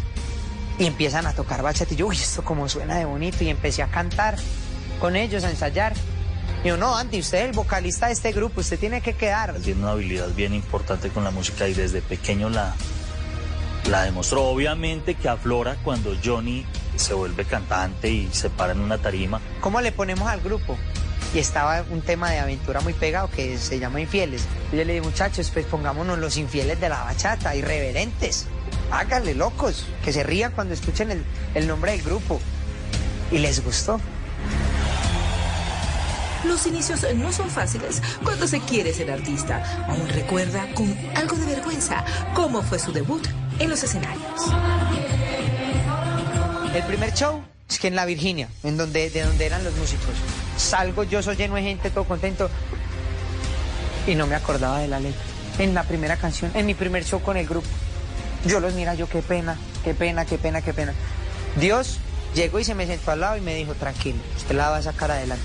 Me mandó la letra. Y me acuerdo que era cuando volverás de aventura. La rompimos ese día. Andy ascendió rápidamente en el medio artístico. La segunda vez que subió al escenario fue para abrirle un show a J Balvin, pero las cosas no fueron como él esperaba. Este muchacho no dormía pensando en que iba a ser telonero de J Balvin, era lo- el, el gran sueño, él con 12 años y ya telonero de J Balvin. Uy, Dios santo. Yo empecé y empieza el, el- el- el- el bajo así de que... ¡ah! Bueno, no, sigamos. Empieza el micrófono a pitar. Ah, bueno. Ya me empecé a poner nervioso, a desafinarme. Ya no, ya no me salían las cosas bien. Yo, ay, Dios mío, Dios mío. Yo me empecé a sentir, de verdad, yo quería que el mundo, que la tierra me tragara. Y empieza él a achicopalarse, a chantarse, y empieza la gente a gritar Balvin, Balvin, Balvin. Andy estaba aterrado, sentía que el mundo se caía a sus pies cada vez que interpretaba una canción.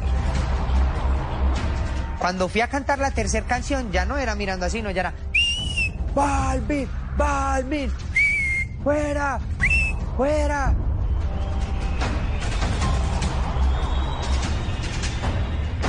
Y me bajé como haciendo una pataleta de un niño de 8 años. Me bajé de acá, me monté. Y pa, no me vuelvas a mandar a cantar. Yo no quiero cantar, yo no me quiero dedicar a esto. Es como una película que uno no quiere vivir, ¿no? Él, él se bajó muy triste, se bajó muy triste, no quería volver a cantar, él no quería volver a hacer música en su vida. Yo le dije, Johnny, dígale que se meta reggaetón, que la bachata es de Romeo Santos, que es el único que... o, o Prince Royce. De sentir a un público vibrar se había convertido prácticamente en una adicción y el hijo de Johnny le volvió a apostar a la música. Yo creo que eso en parte sirvió mucho porque hoy en día es un artista completamente maduro, profesional. Un día se fue con su padre a hacer un show y se llevó la peor sorpresa de su vida. Quedaron en medio de la acción armada de grupos al margen de la ley. Y llevé a Andy para que cantara sus cancioncitas. Entonces Andy canta y se queda al lado de la tarima. Y sigo yo ya, la última canción, cuando la gente arranca a correr, a correr, a correr. Y yo dije, ¿qué pasó? Cuando de la nada Yo a mi papá sí. Llegan dos soldados, se lo cargan literal, cargado. No, lo levantaron del piso, se lo llevaron y esa plaza, todo el mundo se empezó a esfumar, los músicos todos empezaron a mirar. Yo no sabía qué hacer. Y entonces yo, Andy, Andy, no encontraba a Andy por ningún lado. Yo siempre pensé que me iban a secuestrar a Andy. Mi reflejo fue salir corriendo para el carro, montarme en el carro. Que la farsa está tomando el pueblo, no, Dios mío, todo el mundo temblando.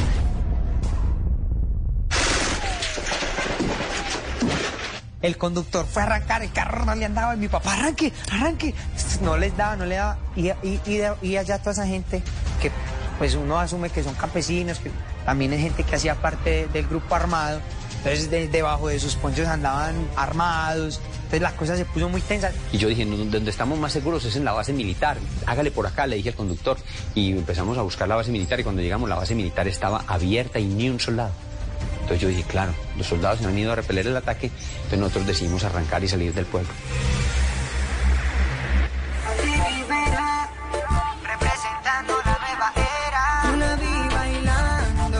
Superado los sustos y los obstáculos, Andy insistió con ser un artista y volvió a la música. Pero esta vez trataría con el género urbano de la mano de Pipe Calderón. Hola, mire, le dije mucho gusto, ¿cómo se llama usted? Y no me dijo nada. Y se lo presenté a Johnny y le dije, ¿por qué no ensaya con Pipe? Y efectivamente, se fueron y una canción que se llamaba En busca de ella.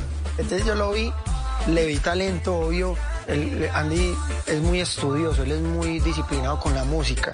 Entonces siempre está estudiando que piano, que guitarra y, y- y su voz, ¿no? Él, él estudia su voz y tiene un buen un nivel muy chévere. Y desde esa época ya tenía un nivel interesante. Busqué los servicios de él porque me parece que es un gran artista y buen, buen arreglista. Entonces es la canción. Y Andy era gordito, era pachetón. Yo le dije, papi, tú tienes que cambiar radicalmente tu manera de vestir, porque nosotros lo- los artistas lo que somos somos es personajes, o sea, uno crea su propio personaje desde el punto de vista, digamos, a nivel eh, artístico. Johnny, tráemelo al estudio a ver qué hacemos. Tráemelo, tráemelo, tráemelo. Pipe cuando me miró, me reparó así de arriba abajo. Ahorita hablamos de, de- de la pinta. Luego, lo- lo- primero vamos al grano que es lo musical. Pues sacó una pista que hizo DJ Cano, empezamos a escuchar la canción, la pista, empezamos a escribir los dos. Cuando me metí a la cabina y Pipe me da la oportunidad de grabar,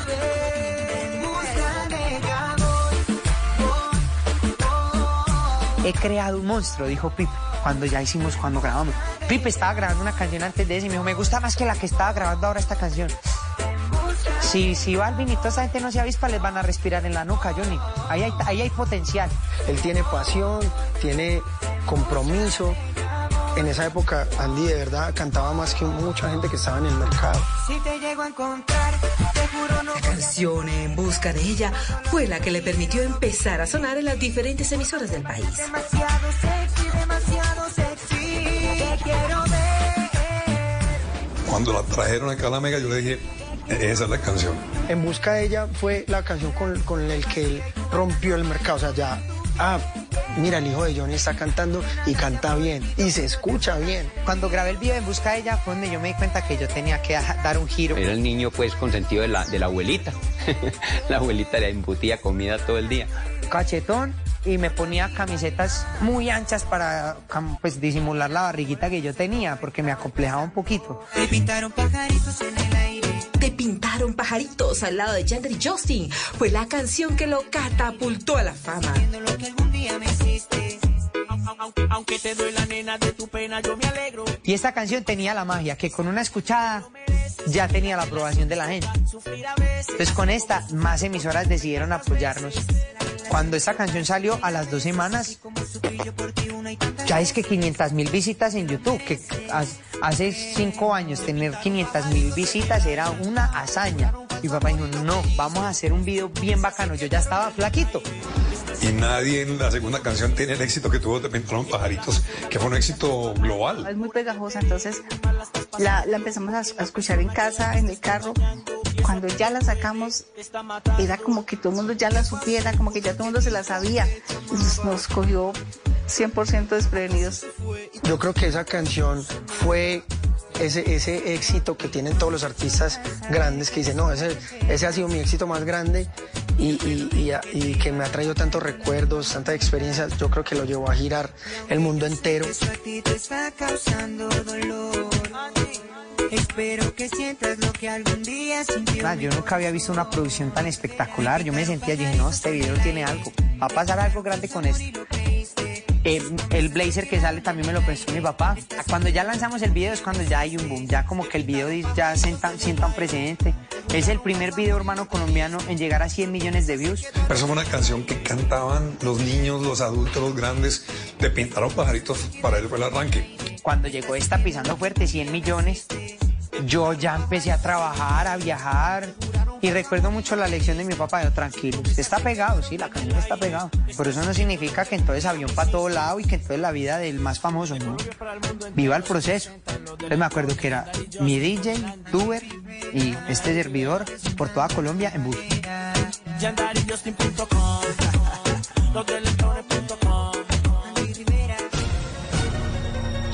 Están conociendo la vida privada, la que hasta hoy había permanecido oculta. Así a quien se dice de mí, están conociendo a Andy Rivera.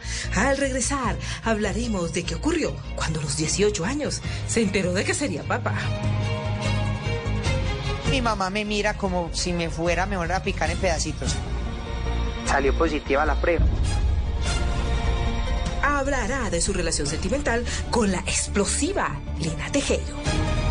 La gente se empezó a tomar eso como personal, como, ah, la niña no tiene familias porque Lina se metió. Ya regresamos a Se dice de mí, el programa que muestra la vida de las celebridades sin máscaras.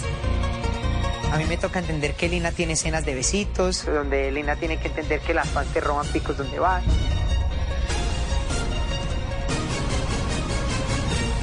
Ya regresamos con Se dice de mí.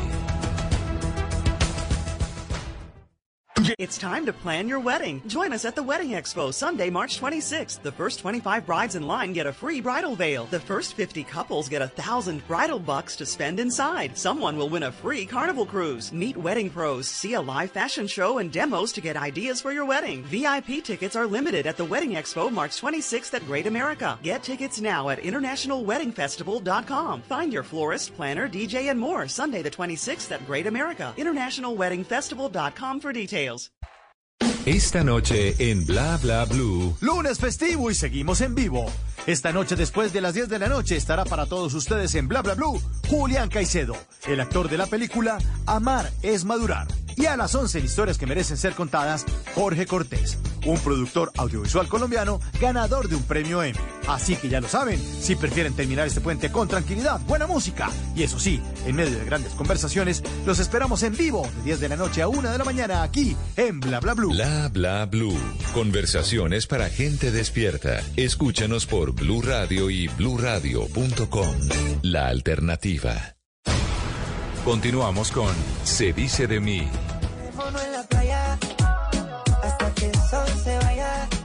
Entramos a la recta final en la vida íntima de Andy Rivera, el cantante de música urbana, quien hoy le está contando su verdad, la verdad de su vida a Colombia.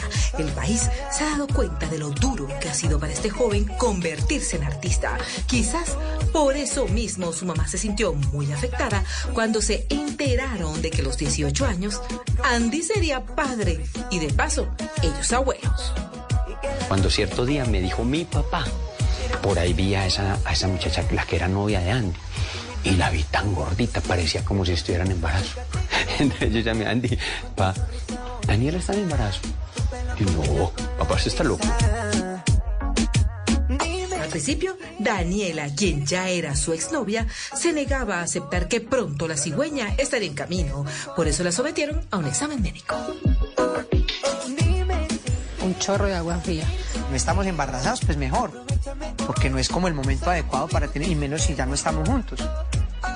Y sale la señora que le hizo la prueba con esa cara de. Acudiente de Daniela Duque. Es mi mamá. No le dijo nada, simplemente le mostró la prueba. Y mi mamá me mira como si me fuera mejor a picar en pedacitos. Salió positiva la prueba. No sé si él le preocupaba más lo que pensara yo en ese momento, porque los dos estábamos sentados ahí cuando nos dieron la noticia. Entonces yo lo miré, Él me miró nos quedamos como... Yo no, yo, yo me quedé, la verdad, yo no le hablaba. Yo estaba callada. Llegamos a la casa y yo callada. Yo no sabía qué hacer, no, la verdad. Saber que contaba con el apoyo de Johnny lo hacía sentir muy tranquilo ante esta nueva situación. Los padres de la exnovia fueron un pilar fundamental en esta nueva etapa de sus vidas. Simplemente que cada uno tenga muy claro cuáles son las funciones del papá y de la mamá. Y si ya no están juntos, también se les respeta. Un hijo no amarra. Un hijo no significa que dos personas tengan que estar condenadas a estar juntas y a ser infelices. Es un buen papá, tiene el ejemplo pues de ya de, de Johnny. Yo creo que eso está bien marcado en uno, cómo, han- cómo ha sido su crianza y eso uno lo expresa ya con sus hijos. que usted se imagina lo complicado que es para una persona que tiene el sueño de hacer una carrera musical en Colombia y tener de una vez la responsabilidad de tener un hijo estando en la adolescencia, que fue lo que le pasó a Andy. Eso es un golpe muy berraco, muy duro para asumir. Poco después del nacimiento de la niña, Andy conoció a una mujer que le robó el corazón. Se trata de la bella, talentosa y polémica actriz Lina Tejero. voy a una emisora de reggaetón y le digo a Kevin, que es el director de esa emisora, le digo, oye, este muchacho de pajaritos en el aire, ¿quién es? Me dice, es Andy Rivera, el hijo del cantante Johnny Rivera. Y yo, no te creo, está muy guapo, mándale saludos. El DJ me cuenta el chisme, me dice, ven, aquí Lina Tejero, la actriz, eh, quiere saber pues quién es, quién eres tú, que si yo te conozco, yo te daré el número, pégale un saludito, que ella es como muy fanática. Yo pensé que eso no iba a trascender y que eso iba a quedar ahí, como que ya, yo le mandaba saludos y listo. Empezamos a compartir, a hablar por, por el famoso WhatsApp. Entonces ella me contaba chismes, yo le contaba, me contaba de su vida amorosa, yo le contaba de la mía, empezamos a entablar una muy buena amistad y, y empiezo como a sentir cierto interés de Lina hacia mí. Me pareció muy interesante, pero pues es un niño. Yo le llevo a Andy dos años, tres años. Entonces en esa época se, nos- se notaba un poco más. Él tenía creo que 17 y yo 19, una cosa así. Entonces era, yo ya era mayor de edad y él no, era un delito. Con el tiempo, Cupido los flechó. Sin embargo, Andy decidió que lo mejor para los dos era que mantuvieran la relación en total hermetismo, alejada de las redes sociales y sobre todo de la prensa. Mira, precisamente el tema de tener hija, de que eh, era un tema reciente para esa época. Entonces la gente se empezó a tomar eso como personal, como, ah, la niña no tiene familias porque Lina se metió, cosa que es totalmente falsa, eso no fue así. Fue muy difícil, los comentarios en redes no se dieron a esperar, quita maridos, por tu culpa una niña no tiene familia, tú te entrometiste en esa relación, ellos llevaban muchísimo tiempo. Ya el- con Daniela todo estaba muy claro que no íbamos a tener nada. Lina llegó en un momento muy cercano a- al nacimiento de la niña y me conocí con ella y las cosas funcionaron. Pero esos ataques generaban como una energía toda pesada entre Lina y yo y como que, ah, y como que Lina me contó, pues yo no pretendía esto en una relación y más empezando. Al principio fue muy difícil y al principio fueron casi año y medio o más aguantando la situación, pero, pero en ese momento fue cuando pensé, fue pucha, porque no me di cuenta que tenía una hija. Y además de eso, sostener el amor que estaban haciendo, que era muy frágil. Fue muy frágil y pasó por momentos de crisis precisamente por todo ese impacto mediático. Para Lina no era nada fácil aceptar que esta nueva relación se manejaría en secreto. Ella desde niña se ha enfrentado a las cámaras, a las revistas y lo veía sumamente extraño. Tres años donde mantuvimos eh, la relación oculta, tres años donde eh, no siempre estuve de acuerdo porque pues como mujer y como un ser humano común y corriente tengo inseguridades, eh, sueño con tener una foto en mi perfil con mi novio como cualquier persona. Y obviamente Lina al principio como que, pues cuál es la gracia de tener una pareja si no puedes contarle al mundo que eres feliz y que vives una relación bonita. y que nos pidieran una foto a los dos y poderla dar era lo que soñaba, porque antes siempre era decían, hay una foto los dos y decíamos, no, pero nos toca de a uno, porque pues... Y eran cosas que me afectaban. Y es que una relación no se tiene que basar en eso. ¿Por qué no lo alejamos? A regañadientes aceptó, dijo, listo, va, vamos a, a tenerlo oculto. Y la relación empezó a funcionar súper chévere. Cuatro años después de iniciado el noviazgo, por fin decidieron sacar a la luz pública su amor. empezó a tener unas bases súper sólidas, súper chéveres, tan sólidas y tan chéveres que al sueldo y dijimos, no, pues ya contémosle al mundo, ya esto no lo desbarata ni un mal comentario ni nada. Un día me sorprendió él a mí diciéndome como amor, yo ya, ya, yo siento que ya maduramos, que ya entendimos. Ya mi hija eh, quiere a Lina, entonces desde que mi familia internamente esté bien, Lina se sienta bien, ya lo que, lo que diga un tercero viene sobrando. Y, y pues no está mal hacerlo público y yo no lo puedo creer, por fin. Fue positivo porque dan el paso y muestran que son una pareja sólida. Estamos juntos, estamos los dos y vamos a enfrentar todo como pareja. Andy quiso aclarar el tema de los celos, pues eh, dicen por ahí que esa fue la verdadera razón para que la relación se mantuviera en secreto por tantos años. A mí me toca entender que Lina tiene escenas de besitos, donde Lina tiene que entender que las fans te roban picos donde vas. Yo sí soy celosa, pero yo soy una persona celosa con todo el mundo. Entonces uno quiere proteger su pareja en, en la medida y en lo que más puede, pero no es que seamos celópatas, simplemente son más las bromas que hacemos alrededor de ese tema que lo que en realidad es. Ya no son solo fans de Andy o de Lina, sino ya somos fans de ustedes dos, qué pareja tan hermosa, ojalá nunca terminen, cuando se van a casar. Bueno, ya, ya logramos que esa fanaticada se uniera y que nos amen a los dos. Yo me voy para un show, Lina súper tranquila, desde que yo le avisé como mi amor, llegué al show, me bajé, me fue súper bien, me bajé de la tarima y me fue súper, ella ya está tranquila. Como que la gente sabe que estamos juntos, ya las mujeres también como que lo entienden y lo asimilan, como que, ah, él es el novio de Lina, Lina tiene novio también, los hombres también lo entienden y ya hoy en día nos respetan mucho como pareja. Lo mismo, cuando ella va a sus grabaciones, yo hasta soy jocoso con el tema, le digo, ¿te tocó besito hoy? Entonces ella me dice, no, mi amor, entonces venga, hoy sí le chupo trompa tranquilamente.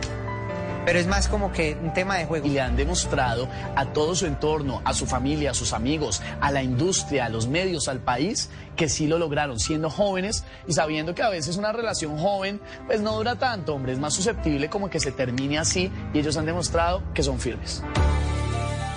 Con una hija una novia a bordo, mucho reconocimiento y toda una carrera por delante, Andy empezó a trabajar en su cuerpo, haciendo más ejercicio del indicado. La factura llegó unos meses después. Cometí el error. Entonces yo veía un Maluma súper bonito, súper bien arreglado, con sus súper abdominales y yo todo gordito, apenas aprendiéndome a vestir. Entonces esa presión me llevó a hacer dietas, me llevó a, a, a- a sobreexcederme en el gimnasio. Yo no salía del gimnasio, yo me quedaba dos, tres horas. Andy, yo, yo vi que se volvió casi, mejor dicho, Andy Urrutia, pues, haciendo pesas y, y- y es delicado. Cosa que es un error. La única competencia que un ser humano tiene que tener es consigo mismo. No hay que mirar nunca ni hacia atrás ni hacia los lados. Haciendo un ejercicio, ¡pra! sentí una molestia en la espalda, no le presté atención. Seguí entrenando.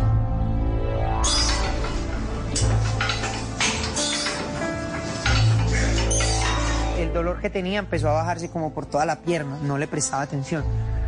Encontré una pasta que me, me, me cancelaba el dolor. Entonces antes de ir a entrenar, me tomaba la pasta y me entrenaba como un animal y el resto del día me aguantaba el dolor. Lo que Andrés Felipe tuvo fue una hernia discal, lo cual implica que el cascarón, el anillo fibroso, se rompió y le produjo esta lesión, que es una hernia discal en el cual el nervio está comprimido por el disco. Yo ya no me podía poner los zapatos, ya no me podía poner la ropa interior. Si manejaba más de 10 minutos, el dolor era insoportable. Entonces, de ver que yo ya había perdido 100% mi calidad de vida, decidí ir al turno médico. De una vez de urgencias, a Campereira no, no, no, no, se le pudo- no le encontraron lo que realmente tenía, me tocó arrancar con él para Bogotá, llegamos a la clínica El Country. Cuando él me revisa, me dice, Dios mío, Andrés Felipe, usted va a perder la pierna derecha. Lo operaron y afortunadamente está bien, pero eso fue un mal, mal momento en su vida. Luego de una delicada cirugía de columna, Andy tuvo que pasar por un doloroso proceso de recuperación. Al tercer día llegó una persona. Me dijo, Andy, literal, hoy vas a aprender a caminar como la primera vez. Yo, ¿cómo así? O sea, yo me paro esta camino, voy a caminar. No vas a poder caminar. Prácticamente es como si se te hubiera olvidado. Esta pierna es como si volvieran a nacer. Empecé esas terapias al sexto día. Empecé a sentir esa evolución, empecé a caminar y ya empecé como a sentirme bien otra vez. Quisiera llamarte, pero sé que no debo hacer. Andy es muy joven, pero ya tiene muy claro qué quiere hacer con su vida y que es lo único realmente importante en su paso por esta tierra. Su prioridad es la salud, tener bien a su familia y su carrera musical. Sabe que el dinero va y viene, pero el amor es eterno. Y eso precisamente es lo que le imprime a cada cosa que hace y a cada persona que le rodea. y ver que todo ese trabajo tan medido y tan pensado está surgiendo unos frutos tan bonitos como que me ha llenado de una seguridad y de decir interiormente que yo como artista sí lo puedo lograr. Andy no nos ha mostrado ni siquiera el 50% de, de lo que él puede lograr. Así fue el paso de Andy Rivera por Se dice de mí. Hoy Colombia conoció al hombre luchador y sencillo, que ama a su familia, a su novia, a su público y que reconoce que para llegar hasta donde está ha sido necesario mucho trabajo, esfuerzo y dedicación. Pero lo bueno es que tiene muy claro que aún le falta mucho camino por andar. Me siento honrado de estar en este programa tan importante y tan bonito donde puedo mostrarles a ustedes otra faceta totalmente diferente. Un honor para mí hacer parte de este lindo programa que se llama Se dice de mí. La nobleza de su espíritu y la calidez de su ser siempre quedarán en la memoria de sus seguidores, quienes son la razón de su existir. Sigue en la lucha, siempre voy a estar ahí pendiente de ti, lo que necesites, papá, aquí estoy. Pero que tiene un balance de, de alegría, de respeto, de capacidad de trabajo que le heredó de su papá. Es un muy buen tipo, es un tipo muy tranquilo, eh, valora mucho a sus padres y tiene muy buenos valores, sin lugar a dudas. La proyección de Andy es espectacular porque le ha ido genial y apenas está empezando. Es un hombre supremamente familiar, él es su casa, la rumba no es que lo apasione, lo mate, es, es increíble. a pesar de ser un adulto, tiene un niño en el interior, en su interior que amamos a todo corazón. Que lo doy todo por él, que siempre voy a estar ahí para apoyarlo en las buenas, en las malas. Que Dios me lo bendiga y me lo guarde y que siempre en mis oraciones lo tengo, diario. Sorprendido con este regalo que me dio la vida, un hijo con tantas virtudes, con tanto talento. Ustedes pueden, que ustedes tienen todas las capacidades, que hay gente que aún teniendo discapacidades físicas han logrado muchísimas cosas. Yo soy simplemente ese pelado, amigo, no artista, amigo de ustedes, que todos los días les está hablando a través de las redes sociales, aquí por estas cámaras, recordándoles que los sueños sí se cumplen.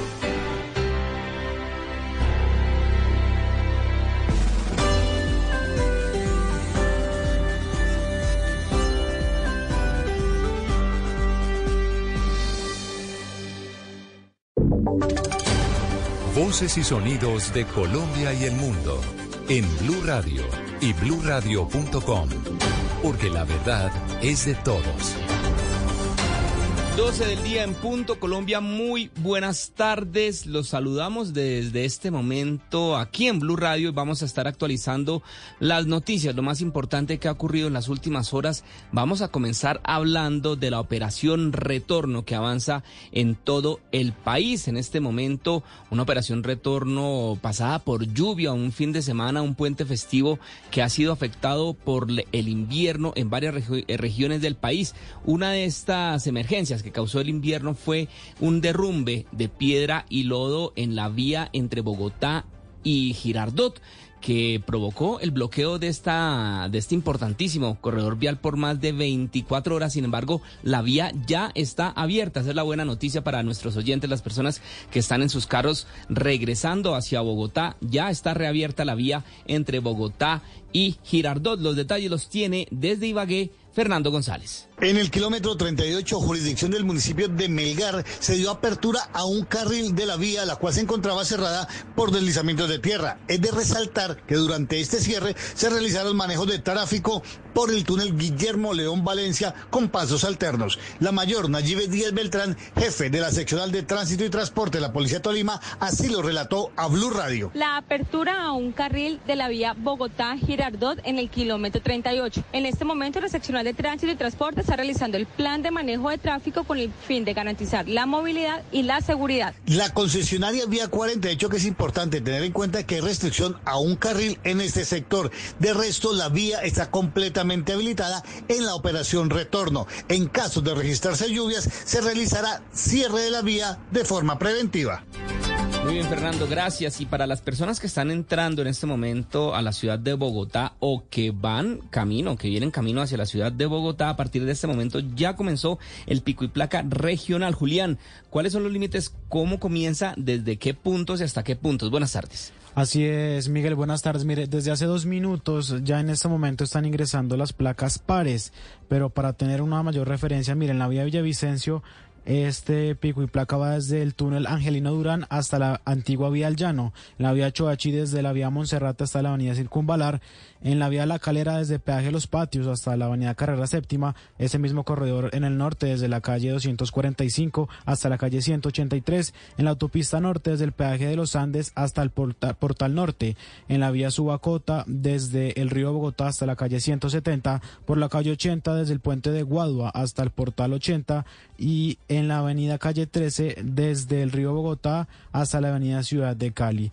En la autopista sur también en los límites de Soacha con la avenida Boyacá. Entonces reiteramos, desde las 12 hasta las 4 ingresan las placas pares y de las 4 de la tarde hasta las 8 de la noche ingresan las placas impares. Muy bien Julián, muchas gracias. Precisamente para ampliar esta información y también conocer cómo están las vías en el resto del país, saludamos a esta hora al coronel Ángel Galvis, el subdirector de la Policía de Tránsito. Muy buenas tardes coronel, bienvenido de nuevo aquí a Blue Radio y cuéntenos cómo están las vías, no solamente en Bogotá, sino en el resto del país. Buenas tardes. Bueno, Dios y patria, muy buenas tardes. Un saludo muy especial.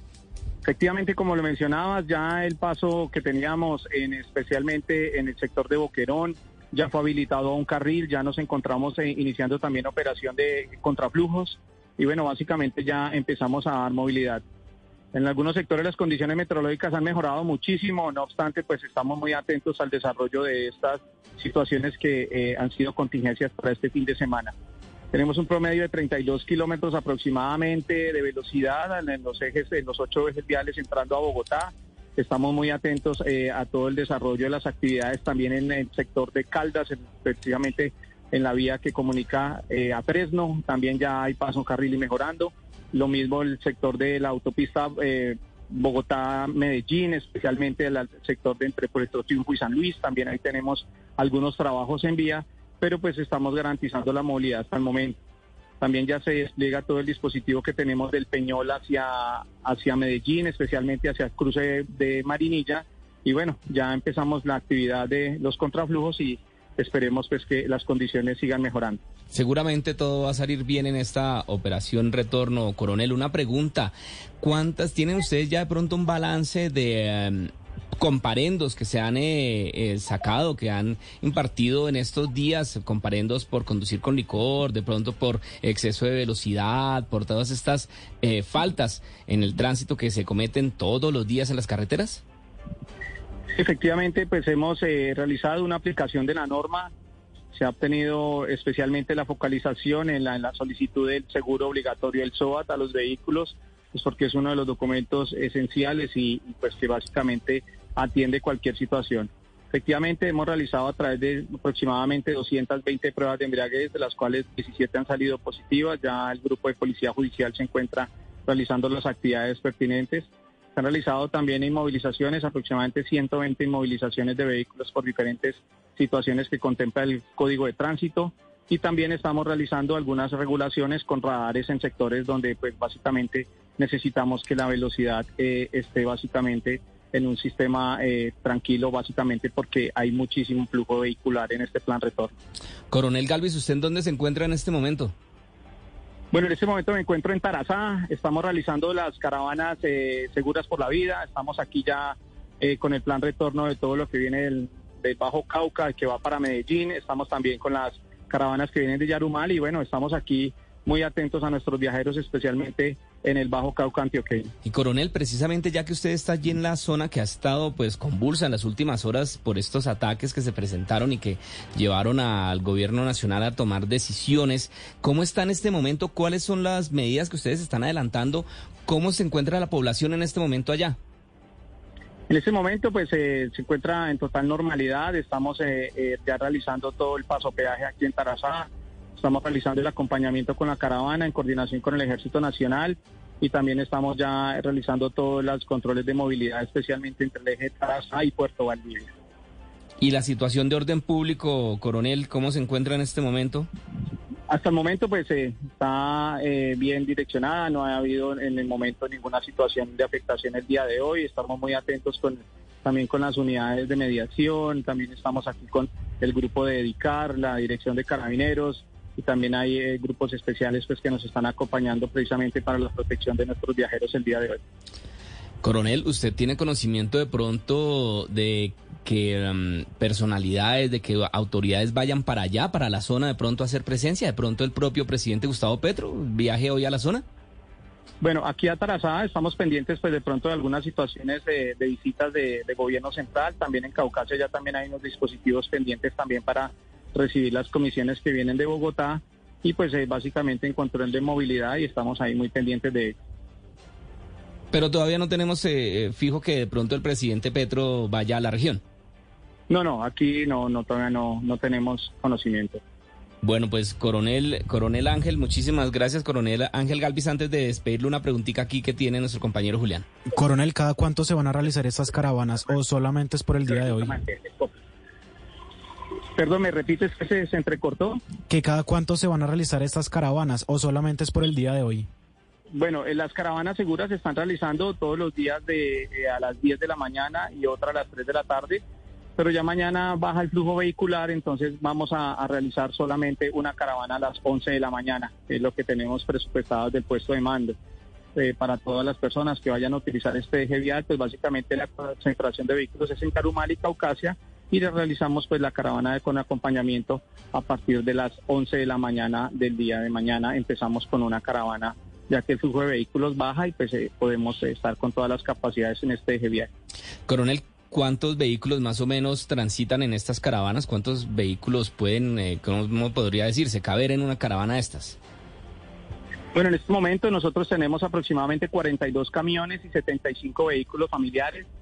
Es de notar que sobre todo el eje vial pues hay presencia de, Ejército Nacional y también eh, de unidades de policía y pues básicamente la realizamos en coordinación con las unidades de tránsito motorizadas y también con todo el, el, bloque de, ejército que se moviliza mediante su plan cazador. Pues muy bien, coronel Ángel Galvis, el subdirector de la Policía de Tránsito, muchísimas gracias por estos minutos aquí en Blue Radio y lo estaremos molestando más adelante, coronel, para que nos vaya contando y nos vaya actualizando cómo están las vías a nivel nacional en esta operación retorno del puente de San José. Coronel, muchísimas gracias. Bueno, con el mayor gusto y lo hacemos con mucho cariño. Gracias. Buena tarde, coronel. Vamos ahora precisamente a uno de estos puntos que nos estaba hablando el coronel Galvis. Vamos a la autopista sur en la ciudad de Bogotá. Allí se encuentra Pablo Arango. Pablo, ¿cómo está el tráfico en este momento? Este es uno de los puntos tal vez más fuertes y más congestionados en cuanto a tráfico se refiere, tanto en salida como en regreso de viajeros eh, en los puentes festivos. Buenas, buenas tardes, Pablo.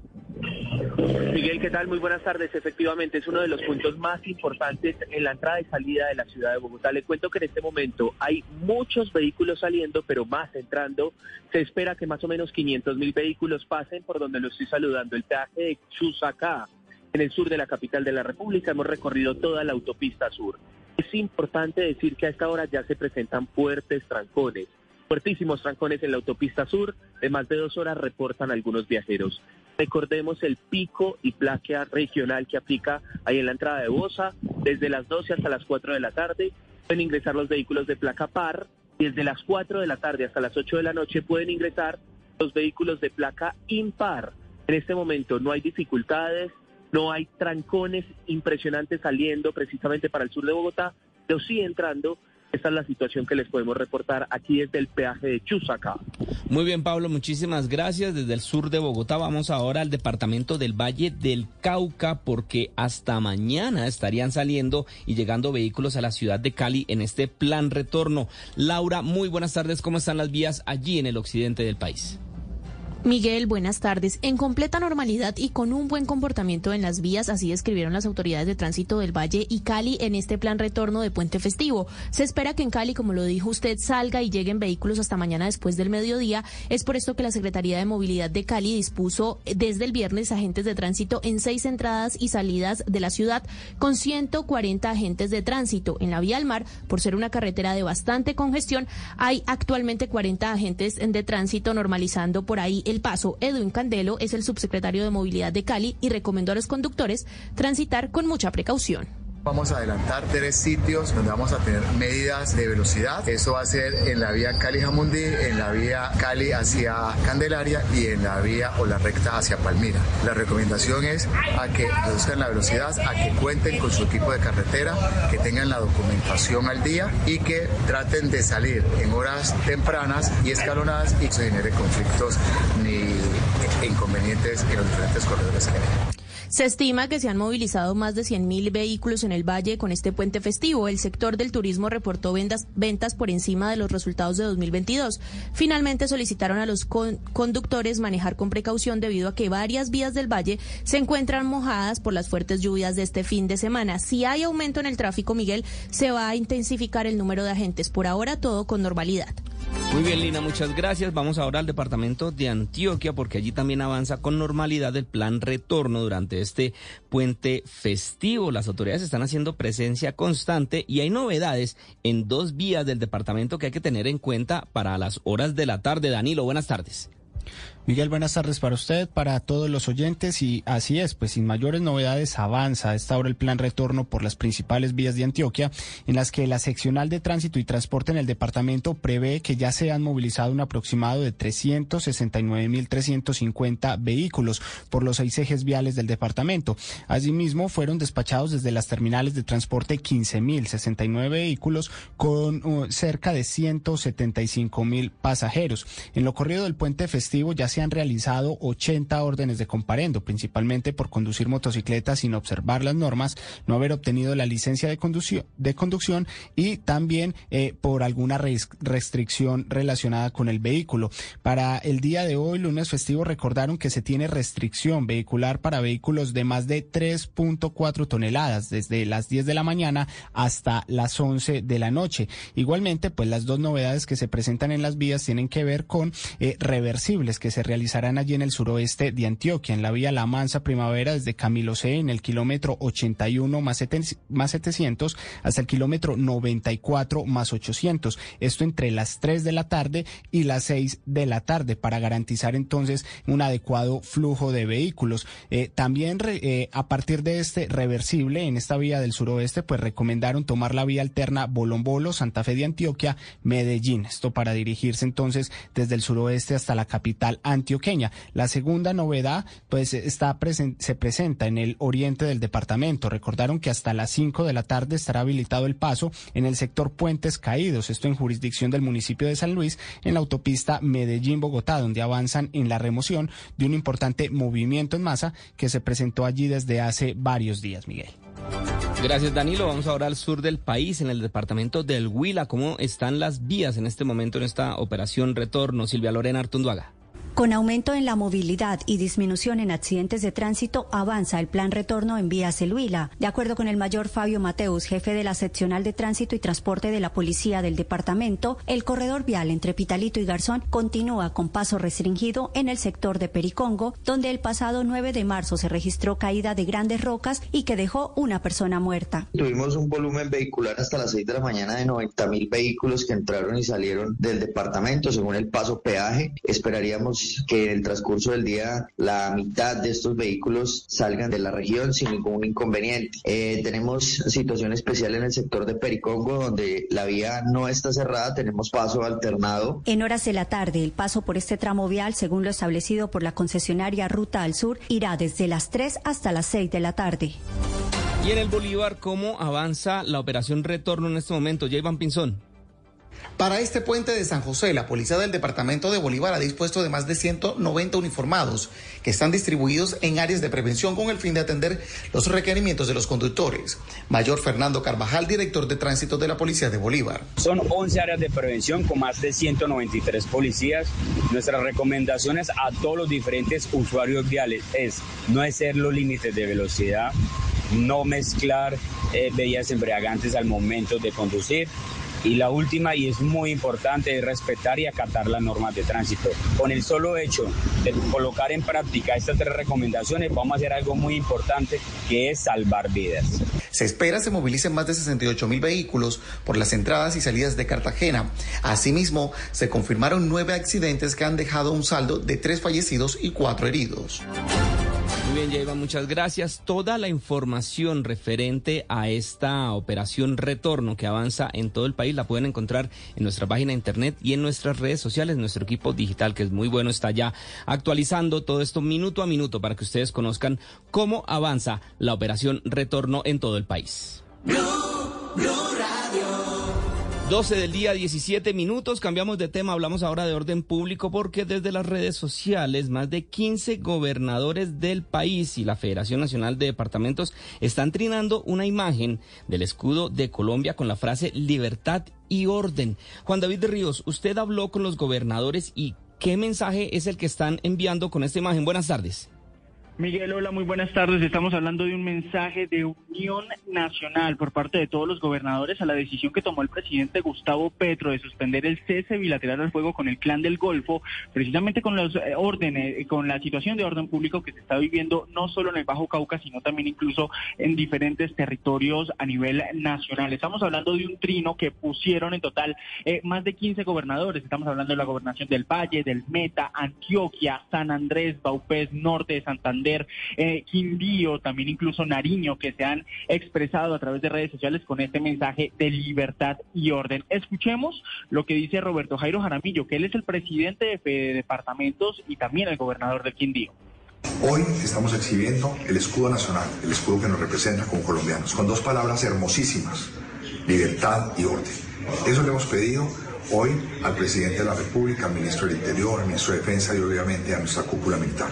Queremos fortalecer nuestra fuerza militar, la Policía Nacional, para hacerle frente a todos estos episodios que se están presentando en temas de orden público en el país. La constitución se respeta, es también un mensaje que da el gobernador del Quindío, porque incluso recuerde usted que la semana pasada hubo una reunión de departamentos en donde participó la Contraloría, la Procuraduría, incluso la Registraduría con el alto gobierno, llegaron a la conclusión que se debe dar libertad, pero como dice el gobernador, también orden, orden público para respetar la constitución. Recuerdo incluso que en Antioquia, por ejemplo, el gobernador de Antioquia espera reunirse también en el Bajo Cauca con el presidente que estaría llegando allá a la zona para saber qué es lo que está sucediendo en ese territorio, Miguel. Muy bien, Juan David, pues precisamente allí en el Bajo Cauca avanzan las caravanas seguras, como nos decía hacía unos minutos el coronel eh, Ángel, y eh, precisamente Danilo Arias nos va a contar cuáles son los detalles, cómo avanzan y qué hay que hacer para pertenecer a estas caravanas, Danilo. Miguel, pues con un total de cuatro recorridos acompañados por parte de la Fuerza Pública se están llevando a cabo este lunes a lo largo de la vía que de Medellín comunica al Bajo Cauca y a la costa atlántica eh, con el fin de recuperar esa seguridad en la zona ante los recientes hechos en los que se incineraron por lo menos siete vehículos entre los municipios de Valdivia y Tarazá en la tarde de ayer domingo.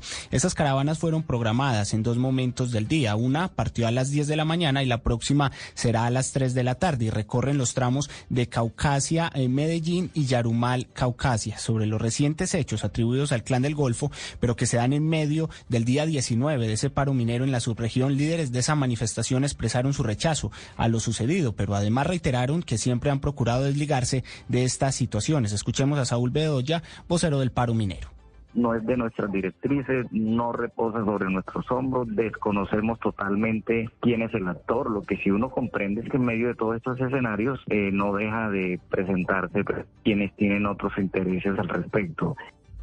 Sobre la movilización, pues Bedoya afirmó que siguen esperando un nuevo llamado del gobierno nacional para continuar discutiendo los puntos en los que persisten los desencuentros, pero que sería ideal que fuera en el territorio. Justamente en relación con eso, a la visita del gobierno nacional en territorio, pues eh, según la presidencia, eh, eh, prensa de, de la presidencia de la República, se espera que sobre este mediodía, en las próximas horas, en contados instantes, pues esté arribando allí a la zona el presidente Gustavo Petro para presidir junto con algunos de sus ministros, un Consejo de Seguridad y abordar estas situaciones que recordemos en buena medida generaron el anuncio de la suspensión del cese al fuego con el Clan del Golfo. Muy bien, Danilo, muchas gracias. Mucha atención, seguimos hablando de orden público porque el ejército confirmó que después de los ataques en los que falleció un soldado de la institución ayer domingo en Tame, en Arauca, nuevamente el ELN intentó atacar a las tropas, esta vez en el cantón militar. Julián. Así es, Miguel. Según información de la octava división, ayer en la noche el grupo armado ELN pretendía atacar a las instalaciones del cantón militar Navas, ubicado en Tamarauca, mediante el empleo de explosivos. Sin embargo, el hecho no registró afectación ni en tropas. Igualmente aseguraron que continúan desarrollando operaciones militares en esta región del país y en específico contra este grupo armado. Muy bien, Julián, y vamos ahora a Cúcuta porque allí amigos y profesores de la teniente Juliet García, quien fue una de las cuatro personas que fallecieron en las últimas horas tras el accidente de un helicóptero en Chocó, un helicóptero de la Fuerza Aérea, recuerdan que ella era una persona extrovertida y bondadosa. Juliet Cano. Los profesores de la teniente Girlesa García la recuerdan con cariño, igualmente sus amigos, quienes aseguran que era una mujer muy valiente y también que los inspiraba para que ellos trabajaran por sus sueños. Matilde Chacón, profesora. Pero lo más bello de ella, que era una niña que irradiaba alegría, amor, que se lleva para el cielo los mejores valores inculcados en su hogar. Juan Felipe Ramírez, amigo. Giles era una mujer excepcional que nos inspiró a todos a alcanzar nuestros sueños y a nunca rendirnos. Julia García se graduó como profesional en ciencias militares en 2015 y con tan solo 31 años se destacó por su valor y su entrega. Fue la primera mujer piloto en volar un helicóptero UH-1N y hablaba muy orgullosa sobre su trabajo. En Cuta siempre será recordada como una mujer muy valiente y de un gran corazón. Juliet, gracias. Y otra de las víctimas de este accidente fue el capitán Héctor Jerez, quien murió en este accidente precisamente y era de, de Bucaramanga. Allí sus familiares están esperando el cuerpo para realizar las exequias. Boris. Así es, eh, Miguel, según lo explicó el general retirado del ejército, Jorge Humberto Jerez, primo del capitán Héctor Jerez Ochoa, la, la, la familia está a la espera de que termine la investigación oficial de las autoridades y la identificación del cuerpo por parte de Medicina Legal para luego traerlo a Bucaramanga, donde finalmente se realizarán las exequias fúnebres. Sobre el capitán, su primo el general en retiro manifestó que vivía con su novia y estaba siguiendo los pasos de toda la familia que siempre ha estado vinculada al ejército. Escuchemos.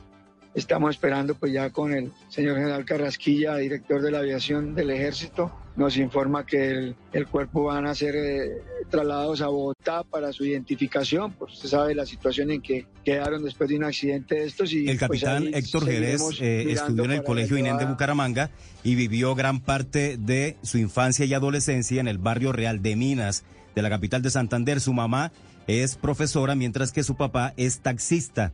Edgar Ávila, amigo de la víctima, señaló.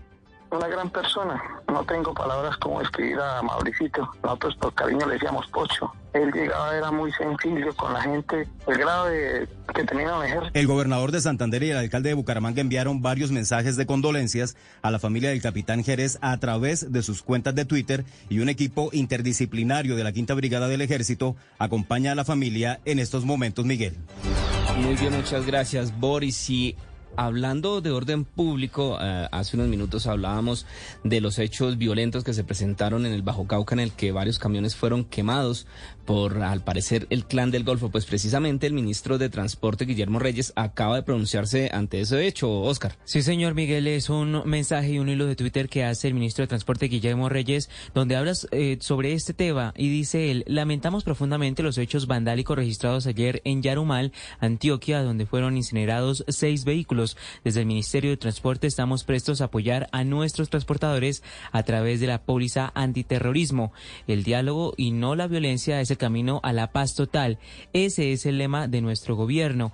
A través de la Policía de Tránsito acompañamos a los transportadores con caravanas seguras para garantizar la seguridad y movilidad en este importante gremio. Dice él y también publica las horas de estas caravanas seguras que la siguiente sería de Planeta Rica a Caucasia a las 3 de la tarde y el punto de encuentro será la base también Caucasia Planeta Rica, eh, de vuelta será a las 4 de la tarde y el punto de encuentro será el parqueadero de las mulas. En Caucasia Medellín será hacia las 10 de la noche y también el punto de encuentro será la Renault en Yarumal desde las 10 de la mañana hasta el punto de encuentro que es la estación de servicio de Yarumal. Muy bien, Oscar, muchas gracias. Y otro de los hechos de orden público que se presentó en las últimas horas fue la masacre de cinco personas en la ciudad de Barranquilla. Allí las autoridades están ofreciendo una recompensa que ya subió a 100 millones de pesos por los responsables. Diana. El general Jorge Urquijo, comandante de la Policía Metropolitana de Barranquilla, informó que los hechos corresponden a una pugna entre grupos delincuenciales por el control de las rentas criminales, los costeños y los pepes, liderados por alias Castor y Digno Palomino, respectivamente. Hay que mencionar que de manera inmediata se destaca un grupo especializado de la Fiscalía General de la Nación para adelantar la investigación por esos hechos apoyados por la Policía Nacional. A su vez, la Administración Departamental y Distrital con la Policía Nacional ofrecen una recompensa de hasta 100 millones de pesos por información que nos ayude a identificar de manera ágil y pronta a estos delincuentes. En el atentado criminal, 14 personas también resultaron heridas. De las víctimas mortales, ninguna tenía antecedentes judiciales. Vamos ahora a conocer lo más reciente que hay en noticias a nivel internacional y vamos a la ciudad de Washington porque allí llegó el embajador de Colombia en Venezuela, Armando Benedetti, a hacer una inusual agenda. No es muy común que el, el embajador de Colombia en Caracas llegue allí a la capital de los Estados Unidos. ¿Cuál es la agenda del embajador Benedetti? Juan Camilo Merlano. Informar sobre lo que está pasando en Venezuela. Eso asegura el embajador Armando Benedetti, que es el motivo de su inusual visita a la capital de los Estados Unidos, cuya agenda arrancó hoy con reuniones junto a ex embajadores y un tanque de pensamiento. Pese a las controversias entre Washington y Caracas por las sanciones y la falta de garantías electorales en Venezuela, Benedetti asegura que no viene a entregar ningún mensaje. Ni hacerle vueltas a nadie, ni mensajes a nadie. Pero, yo insisto en que la palabra clave es vengo a informar, a que me pregunten, a dialogar, a lo que me pregunten como quieran de qué está pasando. La visita se da también meses antes de que venza la licencia por parte del Departamento del Tesoro a la empresa Monómeros, que le permite realizar transacciones pese a las sanciones contra PDVSA. Benedetti aseguró que Colombia no se meterá en la decisión de Estados Unidos sobre si extiende o no la licencia. Si le quitan eso, eh, eh, sería bastante grave para Colombia, porque monómeros, nos guste o no nos guste, así sea de Venezuela, tiene unos empleados, todos los empleados son colombianos. Y sobre todo lo más importante, tiene que ver con la seguridad alimentaria de nuestro país. Sobre Alex Saab, el embajador reiteró que ese es un tema en el que el gobierno Petro no se meterá. Bien, y finalizamos con información deportiva porque Esteban Chávez fue el mejor colombiano en la vuelta a Cataluña en la primera etapa. John Jaime Osorio. Rigoberto Urán y Esteban Chávez fueron los únicos dos colombianos que llegaron entre los 25 ciclistas del grupo principal al cierre de la etapa número uno de la Volta a Cataluña. La jornada se resolvió en un sprint corto en ascenso en el que Primo Roglic superó en la línea a Renko Evenepoel y se convirtió en el primer líder de la carrera. Chávez y Urán fueron los únicos dos pedalistas colombianos y los únicos dos del Education y Post en el grupo de avanzada. Egan Bernal entró a 10 segundos haciendo su primera presencia en Europa en la temporada 2023. Junto a él entraron Einer Rubio del Movistar y el ecuatoriano Richard Carapaz del Education. Harold Tejada, Camilo Ardila e Iván Ramiro Sosa se dieron 47 segundos en la línea de meta. La segunda jornada de la Vuelta a Cataluña se correrá mañana entre Matero y Volter sobre 165 kilómetros con llegada en premio de montaña de categoría especial. El ciclismo con John Jaime Osorio en Blue Radio. John Jaime, muchas gracias. Hasta acá esta emisión de noticias. Quédense con la emisión central de Noticias Caracol. Suscríbete a nuestro canal de YouTube, arroba Blue Radio Co. Y disfruta y participa de la programación de Blue Radio. Blue Radio, le ponemos cara a la radio. Blue Radio, la alternativa. Hoy en Blue Radio. Amigos de Blue Radio, los saluda Julián Caicedo para invitarlos esta noche de lunes festivo en vivo a Bla Bla Bla Blue. Estaremos después de las 10 de la noche hablando sobre la nueva película Amar es Madurar. Así es que ya lo saben, nos hablamos esta noche en vivo después de las 10 en Bla Bla Bla Blue. Los espero. Bla Bla Blue. Conversaciones para gente despierta. Escúchanos por Blue Radio y bluradio.com. La alternativa. A continuación, en Blue Radio, nos conectamos con Caracol Televisión para escuchar las noticias de Colombia y el mundo. Emisión del mediodía.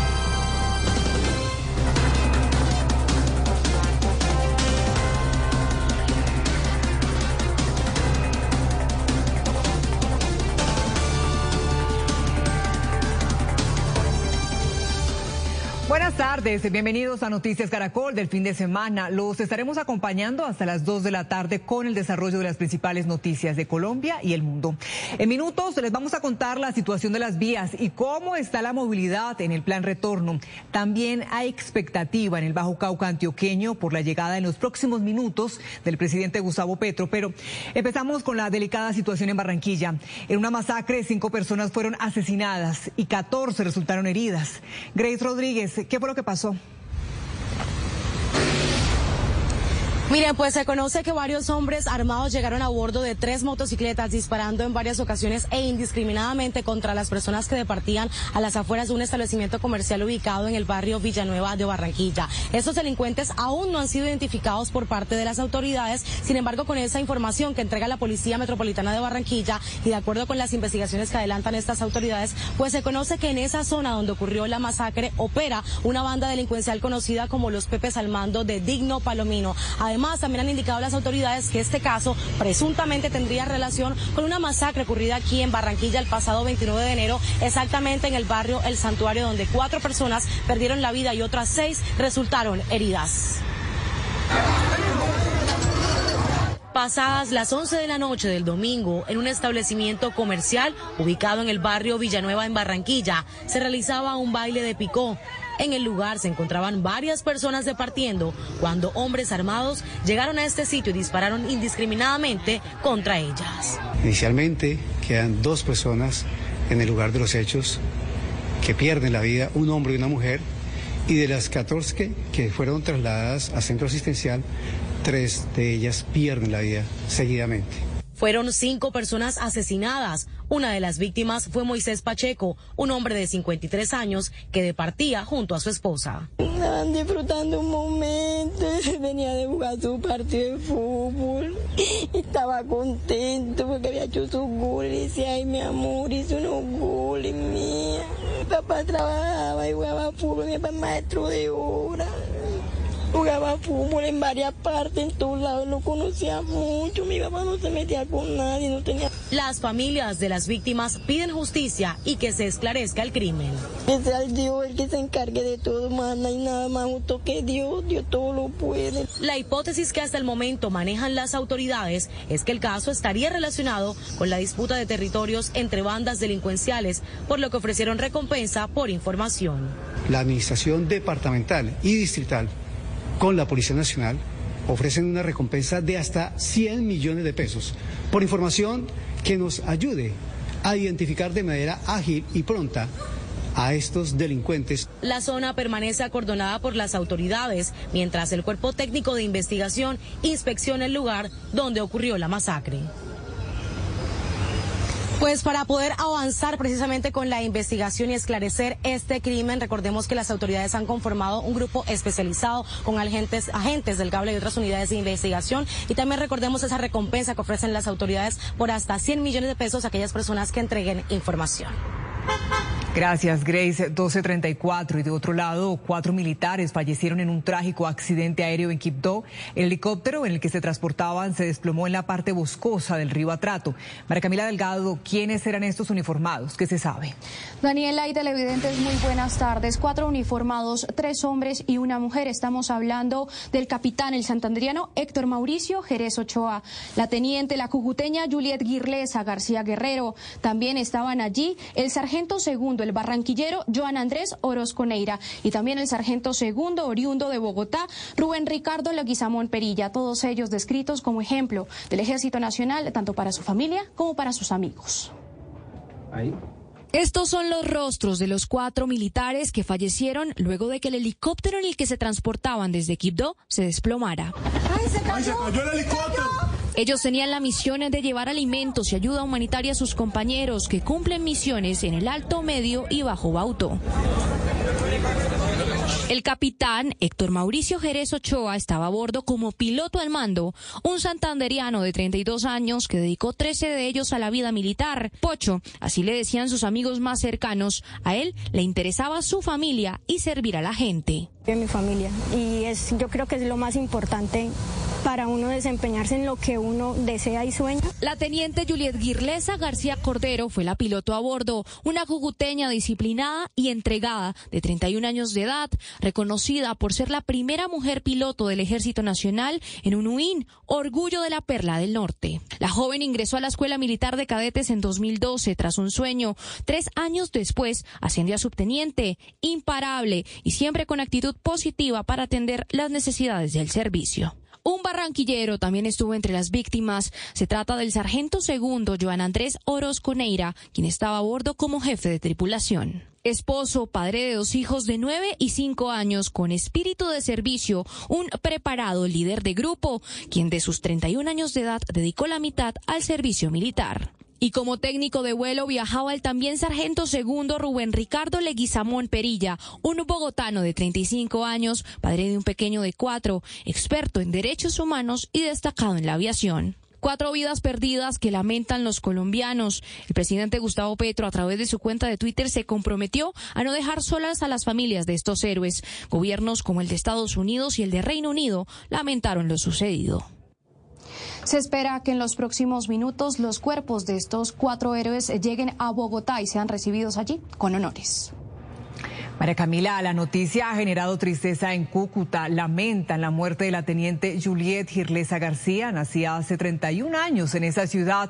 Juliet Cano, ¿qué dicen sus familiares y allegados sobre esta destacada piloto? Hablamos con las profesoras del colegio Carmen Teresiano, en donde nos encontramos y en donde la teniente Juliet García cursó varios años de estudio. La describen como una niña muy feliz, traviesa, pero también hablamos con sus amigos, quienes aseguran que ella era inspiración para construir y trabajar por los sueños. Ser piloto no solamente es volar la aeronave, sino llevar las responsabilidades de su tripulación y de las tropas a las que nosotros apoyamos. Julia Girlesa García fue una teniente piloto destacada del ejército y la primera mujer en su rango en volar un helicóptero UH-1N. Sus profesoras de colegio en Cúcuta, de donde era oriunda, la recuerdan como una niña muy extrovertida. La recuerdo con mucho cariño. Acá está, en esta foto. Esta foto fue en el año 96 en preescolar. Mi niña hermosa, la recuerdo con mucho cariño por ser tan extrovertida, tan alegre, tan jocosa. Irradiaba alegría, amor, que se lleva para el cielo los mejores valores inculcados en su hogar. Su papá y su mamá le, le acompañaban en el proceso educativo. La verdad siempre he contado con el apoyo de mi familia y es, yo creo que es lo más importante para uno desempeñarse en lo que uno desea y sueña. Se graduó como profesional en ciencias militares en 2015 y con tan solo 31 años se destacó por su valor y su entrega, que la llevó a ser la primera mujer piloto en volar un helicóptero UH-1N y hablaba muy orgullosa sobre su trabajo. El helicóptero tiene tres controles. Los pedales que me permiten que el helicóptero haga esto, ¿sí? Sus superiores públicamente le hicieron un reconocimiento en el estadio de Calarcá, Quindío. Nos sentimos muy orgullosos porque esa hija lo está haciendo a usted quedar muy bien y gracias por prestárnosla aquí. Fue una mujer excepcional que nos inspiró a todos a alcanzar nuestros sueños y a nunca rendirnos. Julia Girlesa García será recordada como una mujer muy valiente y de un gran corazón que hizo legado en las fuerzas militares.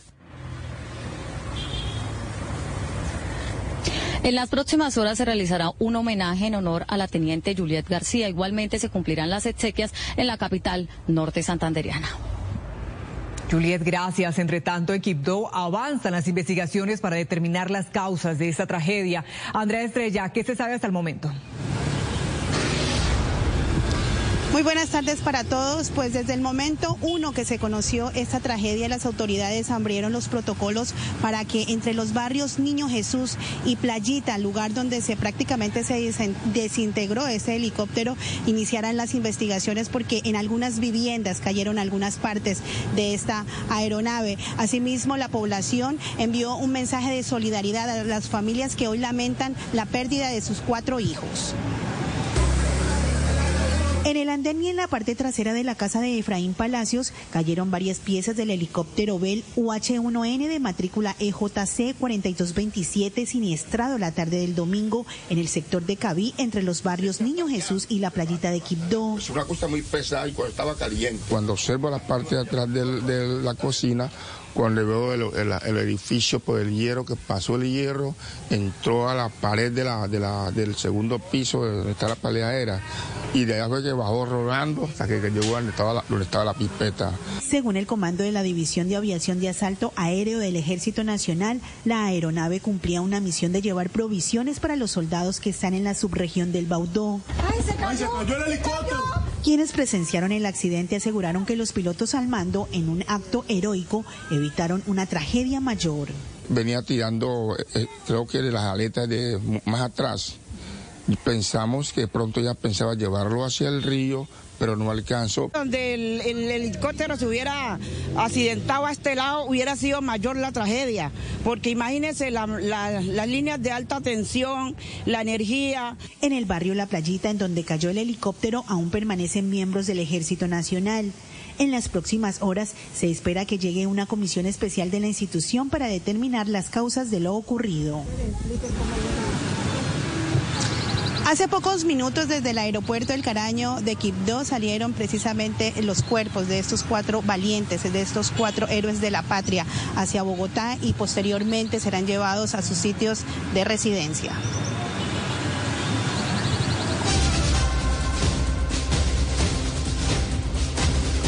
1242. El presidente Gustavo Petro ordenó suspender el cese al fuego que se había pactado con el Clan del Golfo desde diciembre pasado. El mandatario señaló a este grupo armado de ser responsable de varios hechos de violencia en el país. David Quintero, ¿cuáles fueron estos hechos y qué dijo el ministro de Defensa?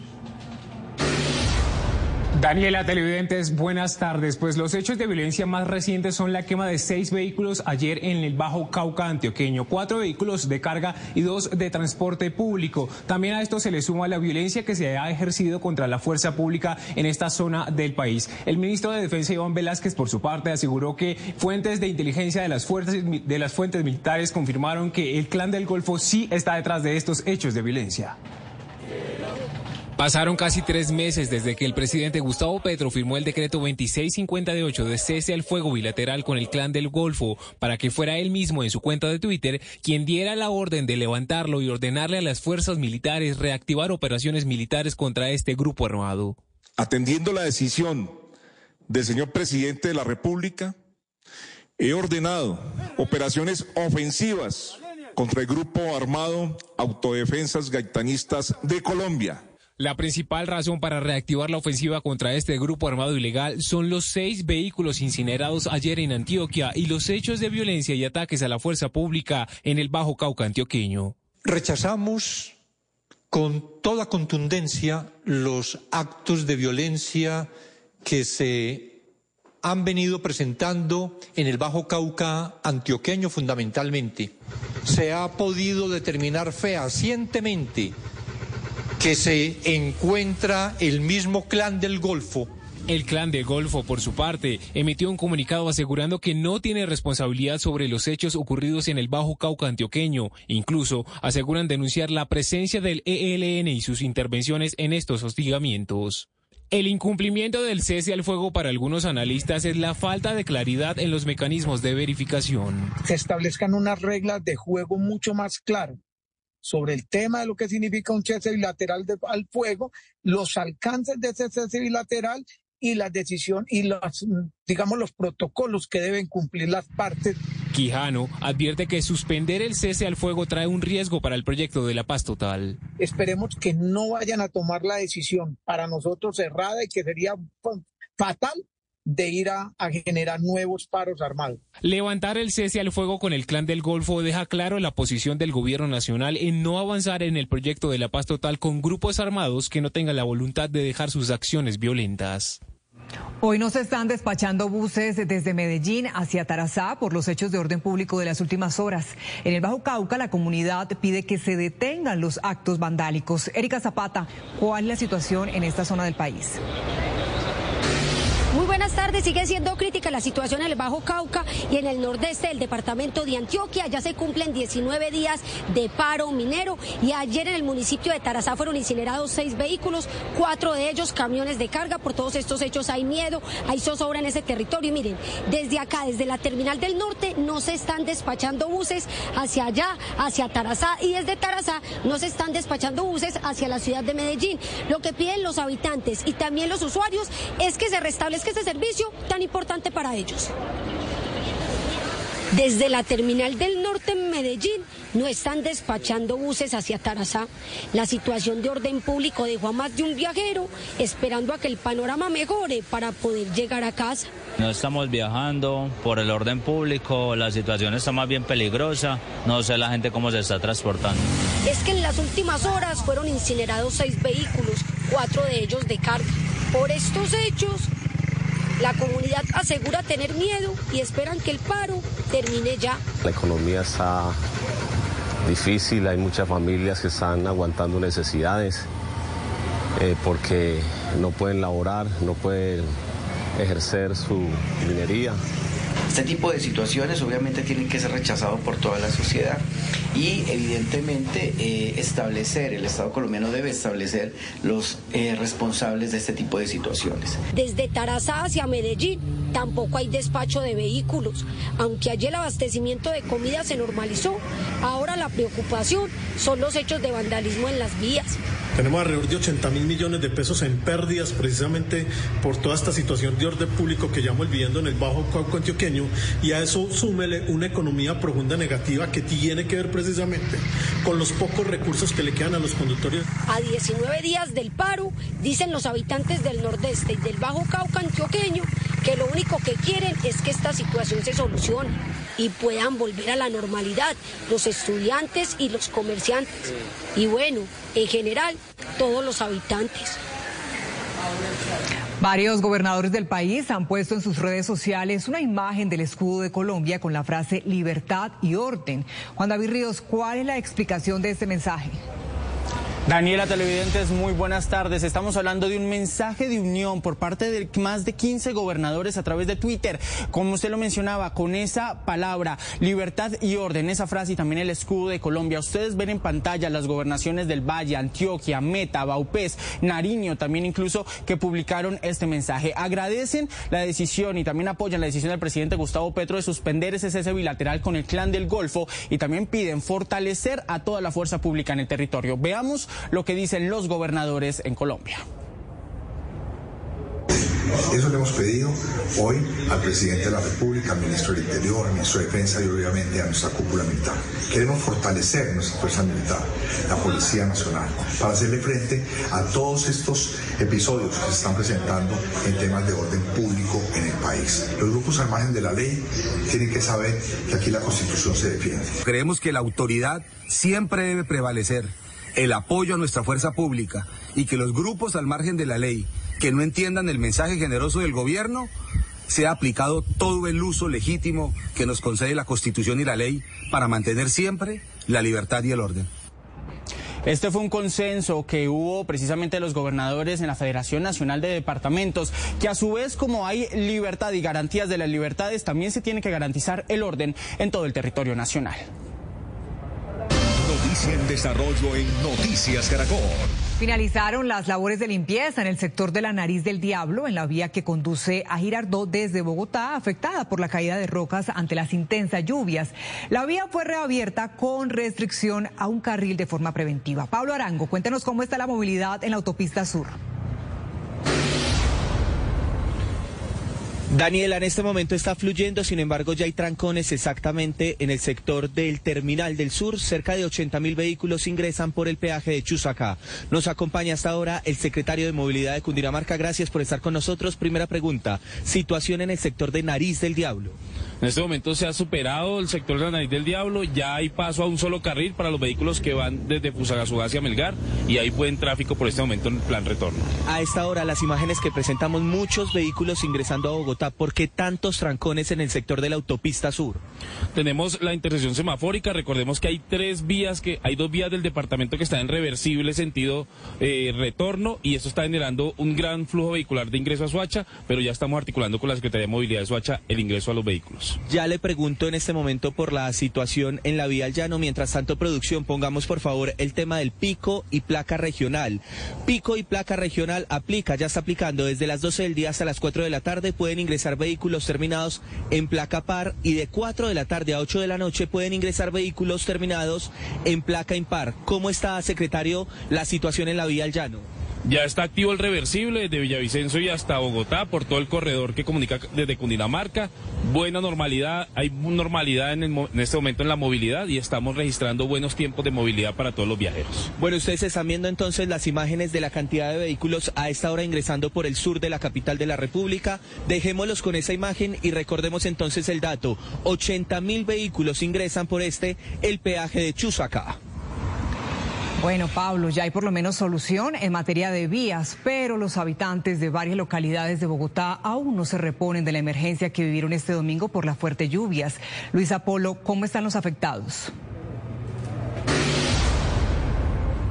Tratando de secar esas pocas cosas que les quedaron. Ellos todavía pues quieren recuperar, pero la mayoría les ha tocado botarlas. Ustedes ven libros, fotografías, muebles. Ellos están acá tratando de limpiar, pero dicen que las ayudas no han sido suficientes, que son más de 20 familias las afectadas y piden que las entidades distritales realicen ese acompañamiento, porque lo que más les da miedo es que vuelva a llover y que no estén preparados para esas lluvias. Hablamos con la gente de esta localidad del límite de Usme y Rafael Uribe Uribe y esto fue lo que nos dijeron.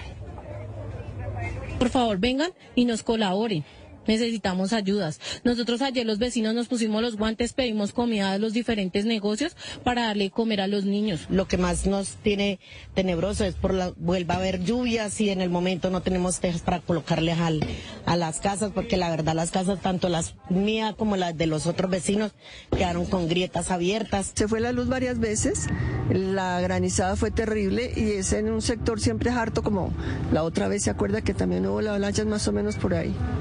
Entonces estábamos siempre nerviosos, por eso nos bajamos también rápido. Fueron varias localidades las afectadas, dice Lidiger que solamente ayer se presentaron 26 emergencias, 19 de ellas fueron atendidas y 7 todavía están, se les está haciendo ese seguimiento y atención. ¿Qué nos dice sobre esta situación en límites de USMI Rafael Uribe Uribe que están haciendo el contraste de esas listas de las personas afectadas para reanudar la entrega de esas ayudas? ¿Qué es lo que pide la gente? Que les lleguen esas ayudas y que tengan esa atención integral. Luisa, pero hay más consecuencias que deja la temporada invernal. En Soracá, Boyacá, los agricultores están preocupados luego de una fuerte granizada que afectó sus cultivos. La capa de hielo tardó varias horas para derretirse. La naturaleza lo está haciendo y acabando, ah, tratando de acabar con lo poquito que nosotros los campesinos podemos hacer. En la tarde del domingo, las intensas y constantes lluvias convirtieron los campos de la vereda de Quebrada Vieja, zona rural del municipio de Soracá en Boyacá, en una gruesa capa blanca de granizo. Las lluvias que se prolongaron por más de tres horas causaron afectación en varios cultivos. Y aquí está la evidencia, mire, aquí está, mire, tenemos 20, 40 y como 60 centímetros de granizo que cayó en el día de hoy aquí en la de Quebradía. Y no solo en Quebradía, sino en el municipio de Soracá. Entonces, la evidencia está y le pedimos al gobierno para que nuestros cultivos ya no los borró porque el granizo acaba de terminar con eso. El panorama es preocupante, pues este tipo de fenómenos climáticos están acabando con las cosechas de los agricultores el gobierno mirará qué es lo que piensa hacer con nosotros los campesinos, porque ya ahora sí no estamos dando de cuenta. Si no nos terminan los precios, nos está acabando la naturaleza. El llamado de la comunidad es urgente al gobierno nacional para que los ayude ante la temporada de lluvias que los está afectando cada día. En Biotá, Cundinamarca, las intensas lluvias y las crecientes de varios ríos dejaron a 150 familias afectadas y seis barrios inundados. Este es un informe de María Antonia Calle. En Biotá, Cundinamarca, las intensas lluvias del sábado se llevaron todo. Aquí estoy limpiando, esa es una nieta mía, llama Lice. Entonces, como está llena de barro, yo la limpié bien limpiadita. Así para, para guardarla para que no se me dañe. Pero contra todo pronóstico y circunstancia, María Custodia intentó salvar lo poco que aún le da esperanza. Los ríos La Pilama, San Juana y Calandaima se desbordaron. Sus aguas entraron a las casas superando el metro y medio de altura. Aquí estoy al partido del cuerpo de bomberos me dijeron que me esperara aquí para que cuando esté bien arregladita me volvían a llevar en una envuelta, una envuelta a llevar. José Miguel lleva un día en el refugio, pero ¿qué puede esperar si varias familias llevan años convirtiendo este lugar en una vivienda precaria e improvisada? Yo llevo aquí ya un año, ya ahorita otra vez una avalancha, hubo danificados, donde yo vivía se llevó el resto de las cuatro casas que somos danificados pero no nos han solucionado nada ni nada. Uno habla con el señor alcalde y él sí, sí, sí, sí, pero de ahí no pasa. Nosotros hace seis años estamos acá en unas condiciones terribles. Nos encontramos en esos huecos tan feos que no llueve agua y se nos han mojado las cosas. Se nos, se, nos han podrido las vainas hasta la... Sí, todo se nos ha dañado. Estos niños chiquitos que tenemos acá, la niña que están acá, ellos, ese ese, ese frío de esa pared les pueden hacer daño. ¿Por qué no hay solución? El alcalde de Biotá responde que por años esperan el proyecto de vivienda prometido por la gobernación de Cundinamarca. Muchas veces estos procesos son un poco lentos eh, por la construcción, por la estructuración del proyecto, por la asignación de recursos. Estamos en esa, en esa, en esa situación de poderles dar solución, pero pues todo depende de la articulación entre el departamento y el municipio. Cada vez que llueve fuerte se repite la historia, año tras año, más familias damnificadas y en albergues. A esta hora es noticia en el mundo la llegada del presidente chino Xi Jinping a Rusia para una visita de tres días en la que se abordará la guerra en Ucrania y las relaciones bilaterales. Desde Pekín, Deng Ying del canal estatal de China CGTN nos amplía. Salvaguardar la paz mundial y fomentar el desarrollo común es el propósito de la política exterior de China. El presidente chino Xi Jinping ha descrito su visita a Rusia, que se extiende desde el 20 hasta el 22 de marzo, como un viaje de amistad, cooperación y paz.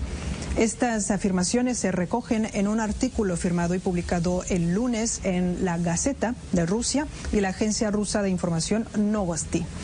El artículo detalla cómo China y Rusia han llevado a cabo interacciones frecuentes a alto nivel, consolidado la confianza política mutua e impulsado un nuevo modelo de relaciones entre grandes naciones. Los dos países están comprometidos con no aliarse, no confrontar y no atacar a ningún país en el desarrollo de sus vínculos. El mandatario chino también afirma que han establecido un marco de cooperación integral y multinivel y añade que el comercio bilateral superó los 190 mil millones de dólares en 2022. Desde Beijing, Teng Yin, CGTN en español para la Alianza Informativa Latinoamericana. Tras un intenso debate en Francia, el Parlamento rechazó la primera de dos mociones de censura contra el gabinete de Emmanuel Macron tras la imposición por decreto de la reforma pensional. Para ser aprobada la segunda moción se necesitarían 287 votos a favor entre los 573 parlamentarios en cualquiera de las dos mociones. Teniendo en cuenta que el partido de Macron y sus aliados cuentan con la mayoría, la aprobación depende principalmente de los 61 diputados del dividido Partido Conservador. Y luego de más de seis años de secuestro fue liberado en Níger el estadounidense Jeffrey Woodkey. Woodkey llevaba más de 32 años trabajando en ayuda humanitaria en ese país africano cuando fue secuestrado aparentemente por milicianos yihadistas en la región de Sahel. Junto a él también fue liberado el periodista francés Olivier Dubois. La Casa Blanca celebró la liberación y aseguró que prestará toda la ayuda y asistencia necesaria. 12.59, volvemos con noticias nacionales. Después de varios meses de intervención por parte del distrito para recuperar la vía en el barrio Galán de Bogotá, afectada por un hundimiento en junio de 2022 por las intensas lluvias, hoy comerciantes y vecinos tienen esperanza de rescatar su economía con la reactivación de esta carretera. Con la fe puesta en la reapertura de la vía están los comerciantes de la calle Tercera entre carreras 58 y 61 en el barrio Galán en el sur de Bogotá. Eso fue, fue duro, pues gracias a Dios el negocio pues se bregó a sostener. Pues ahorita ya esperando que reabren otra vez nuevamente la, la vía, pues Dios quiera pues que venga la gente a, a visitar el, que pasen por acá y de pronto pues llevan pollo o algo. Esperemos que sigan arreglando toda esa tercera para que el fluido de los carros y de la, o sea, el comercio se, se siga mejor, mejorando. Luego de nueve meses de cierre por la emergencia causada por las intensas lluvias que se llevó gran parte de la vía, esta carretera desde hoy está habilitada para transitar de nuevo. Un poquito demorado porque se demoró diez meses, pero de todas formas queda uno muy agradecido porque la obra relativamente quedó muy muy buena. Pues esperamos un poquito, pero quedó muy bien. Me parece que quedó muy bien y, y, hacía mucha falta. Este es el muro de contención de 73 metros ubicado por el distrito para evitar que vuelva a pasar lo que ocurrió el año pasado y que generó el hundimiento en esta vía de la calle Tercera en el barrio Galán. Es una muy buena noticia para esta localidad, la localidad Puente Aranda, el barrio Galán, aquí en la calle Tercera con carrera 60. Acuérdense que hace siete meses tuvimos una emergencia, acá se nos fue la vía, se nos fue el canal, una, un colector de alcantarillado. El director del Instituto de Desarrollo Urbano explica lo que falta aún para la recuperación completa de la calle. Vamos a colocar una baranda eh, metálica de protección, de seguridad, de seguridad vial, y después vamos a empradizar ese sector. Y la demarcación que falta la vamos a terminar en un mes, porque como el pavimento acaba de colocarse, no se puede colocar todavía la pintura reflectiva. Algunos vecinos le piden al distrito adecuar los andenes para que puedan transitar las personas en condición de discapacidad, pues en algunos puntos no pasa una silla de ruedas.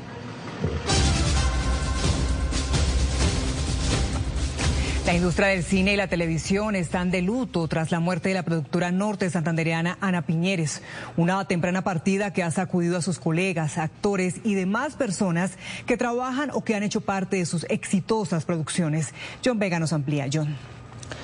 Daniela, la muerte de esta talentosa productora, creativa y gran defensora de los derechos laborales del gremio audiovisual colombiano la dio a conocer CMO Producciones esta mañana, la productora que ella fundó en el año 2000 con Clara María Ochoa y de la cual ella era su vicepresidenta y productora ejecutiva. Trabajadora incansable, melómana, docente, líder del gremio audiovisual y sobre todo apasionada por contar buenas historias, Ana Piñeres Angarita falleció rodeada de su familia y amigos más cercanos, según lo informó CMO Producciones, la productora que fundó con Clara María Ochoa en el año 2000. Su visión la llevó a destacarse en la televisión colombiana con exitosas producciones como La venganza de Analia de Caracol Televisión, producción que llegó al mercado internacional a través de Netflix con gran audiencia mundial. Es una gran pérdida. Creo que mm, el trabajo que, que hicieron desde CMO con Clara María y, y, y Ana, pues así lo, lo demuestran, ¿no? Ellos no solamente, o ellas no solamente han hecho títulos emblemáticos de nuestra televisión, títulos que han trascendido fronteras, sino que también estuvieron muy cercanas al tema del cine. En cine hizo parte de las películas Toneladas de Suerte, Esto huele mal, Del amor y otros demonios y Siempre viva. Fue presidenta de la Asociación Colombiana de Productores de Cine Independiente e hizo parte de varias agremiaciones del sector audiovisual que siempre defendió. Era una persona bastante beligerante cuando se trataba de, de defender el, la industria, ¿no? Y también una persona generosa en su como en su, en su reconocimiento del trabajo de los demás. No era una persona egoísta y prendada del éxito. Uno de sus últimos trabajos fue la serie Pálpito para Netflix, que obtuvo 10 nominaciones a los premios India Catalina, que se entregarán el próximo domingo en Cartagena. Las redes sociales se inundan de mensajes de colegas y talento que trabajó en sus producciones. Natasha Klaus, Carolina Cuervo y Catherine Porto la recuerdan con amor y agradecen a esta brillante mujer que siempre se preocupó por la cultura y la industria audiovisual colombiana. Abrazo de solidaridad a su familia. Una de la tarde, cuatro minutos. Recuerda nuestra cuenta en Twitter, somos arroba Noticias Caracol. Hacemos una pausa y al volver a Noticias Caracol, primero la gente, les vamos a contar la causa por la que varios barrios de Cartagena amanecieron sin luz. Aumentó el número de familias que tuvieron que ser evacuadas por cuenta de una grieta. Ya volvemos.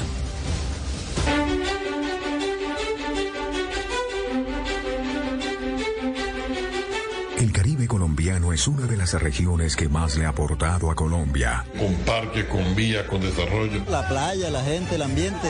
Estaremos cerca a sus historias. Lastimosamente todavía no tenemos alimentación. A sus problemas. La principal explicación de las muertes violentas fueron los homicidios. A su gente. Por fin Barranquilla es una ciudad ribereña allí donde están sus raíces, en el río Magdalena. Primero las regiones, primero la gente. Desde hoy en nuestras ediciones. Noticias Caracol. Hoy en Blue Radio. Amigos de Blue Radio, los saluda Julián Caicedo para invitarlos esta noche de lunes festivo en vivo a Bla Bla Bla Blue. Estaremos después de las 10 de la noche hablando sobre la nueva película Amar es Madurar. Así es que ya lo saben, nos hablamos esta noche en vivo después de las 10 en Bla Bla Bla Blue. Los espero. Bla Bla Blue. Conversaciones para gente despierta. Escúchanos por Blue Radio y bluradio.com. La alternativa. Regresaron los MVPs Bonus Days a Lowe's. Ahorren en electrodomésticos Amana y en electrodomésticos selectos con entrega gratis en productos de 396 dólares o más. También compra un juego de electrodomésticos Amana con un refrigerador con estantes ajustables y puertas reversibles para que quepa en cualquier espacio por menos de 2 mil dólares. Visítanos en tiendas o en línea durante los MVPs Bonus Days. Aplican exclusiones. Detalles en Lowe's.com. Válido 320 al 331. En Blue Radio hacemos una pausa musical y en un momento regresamos con las noticias.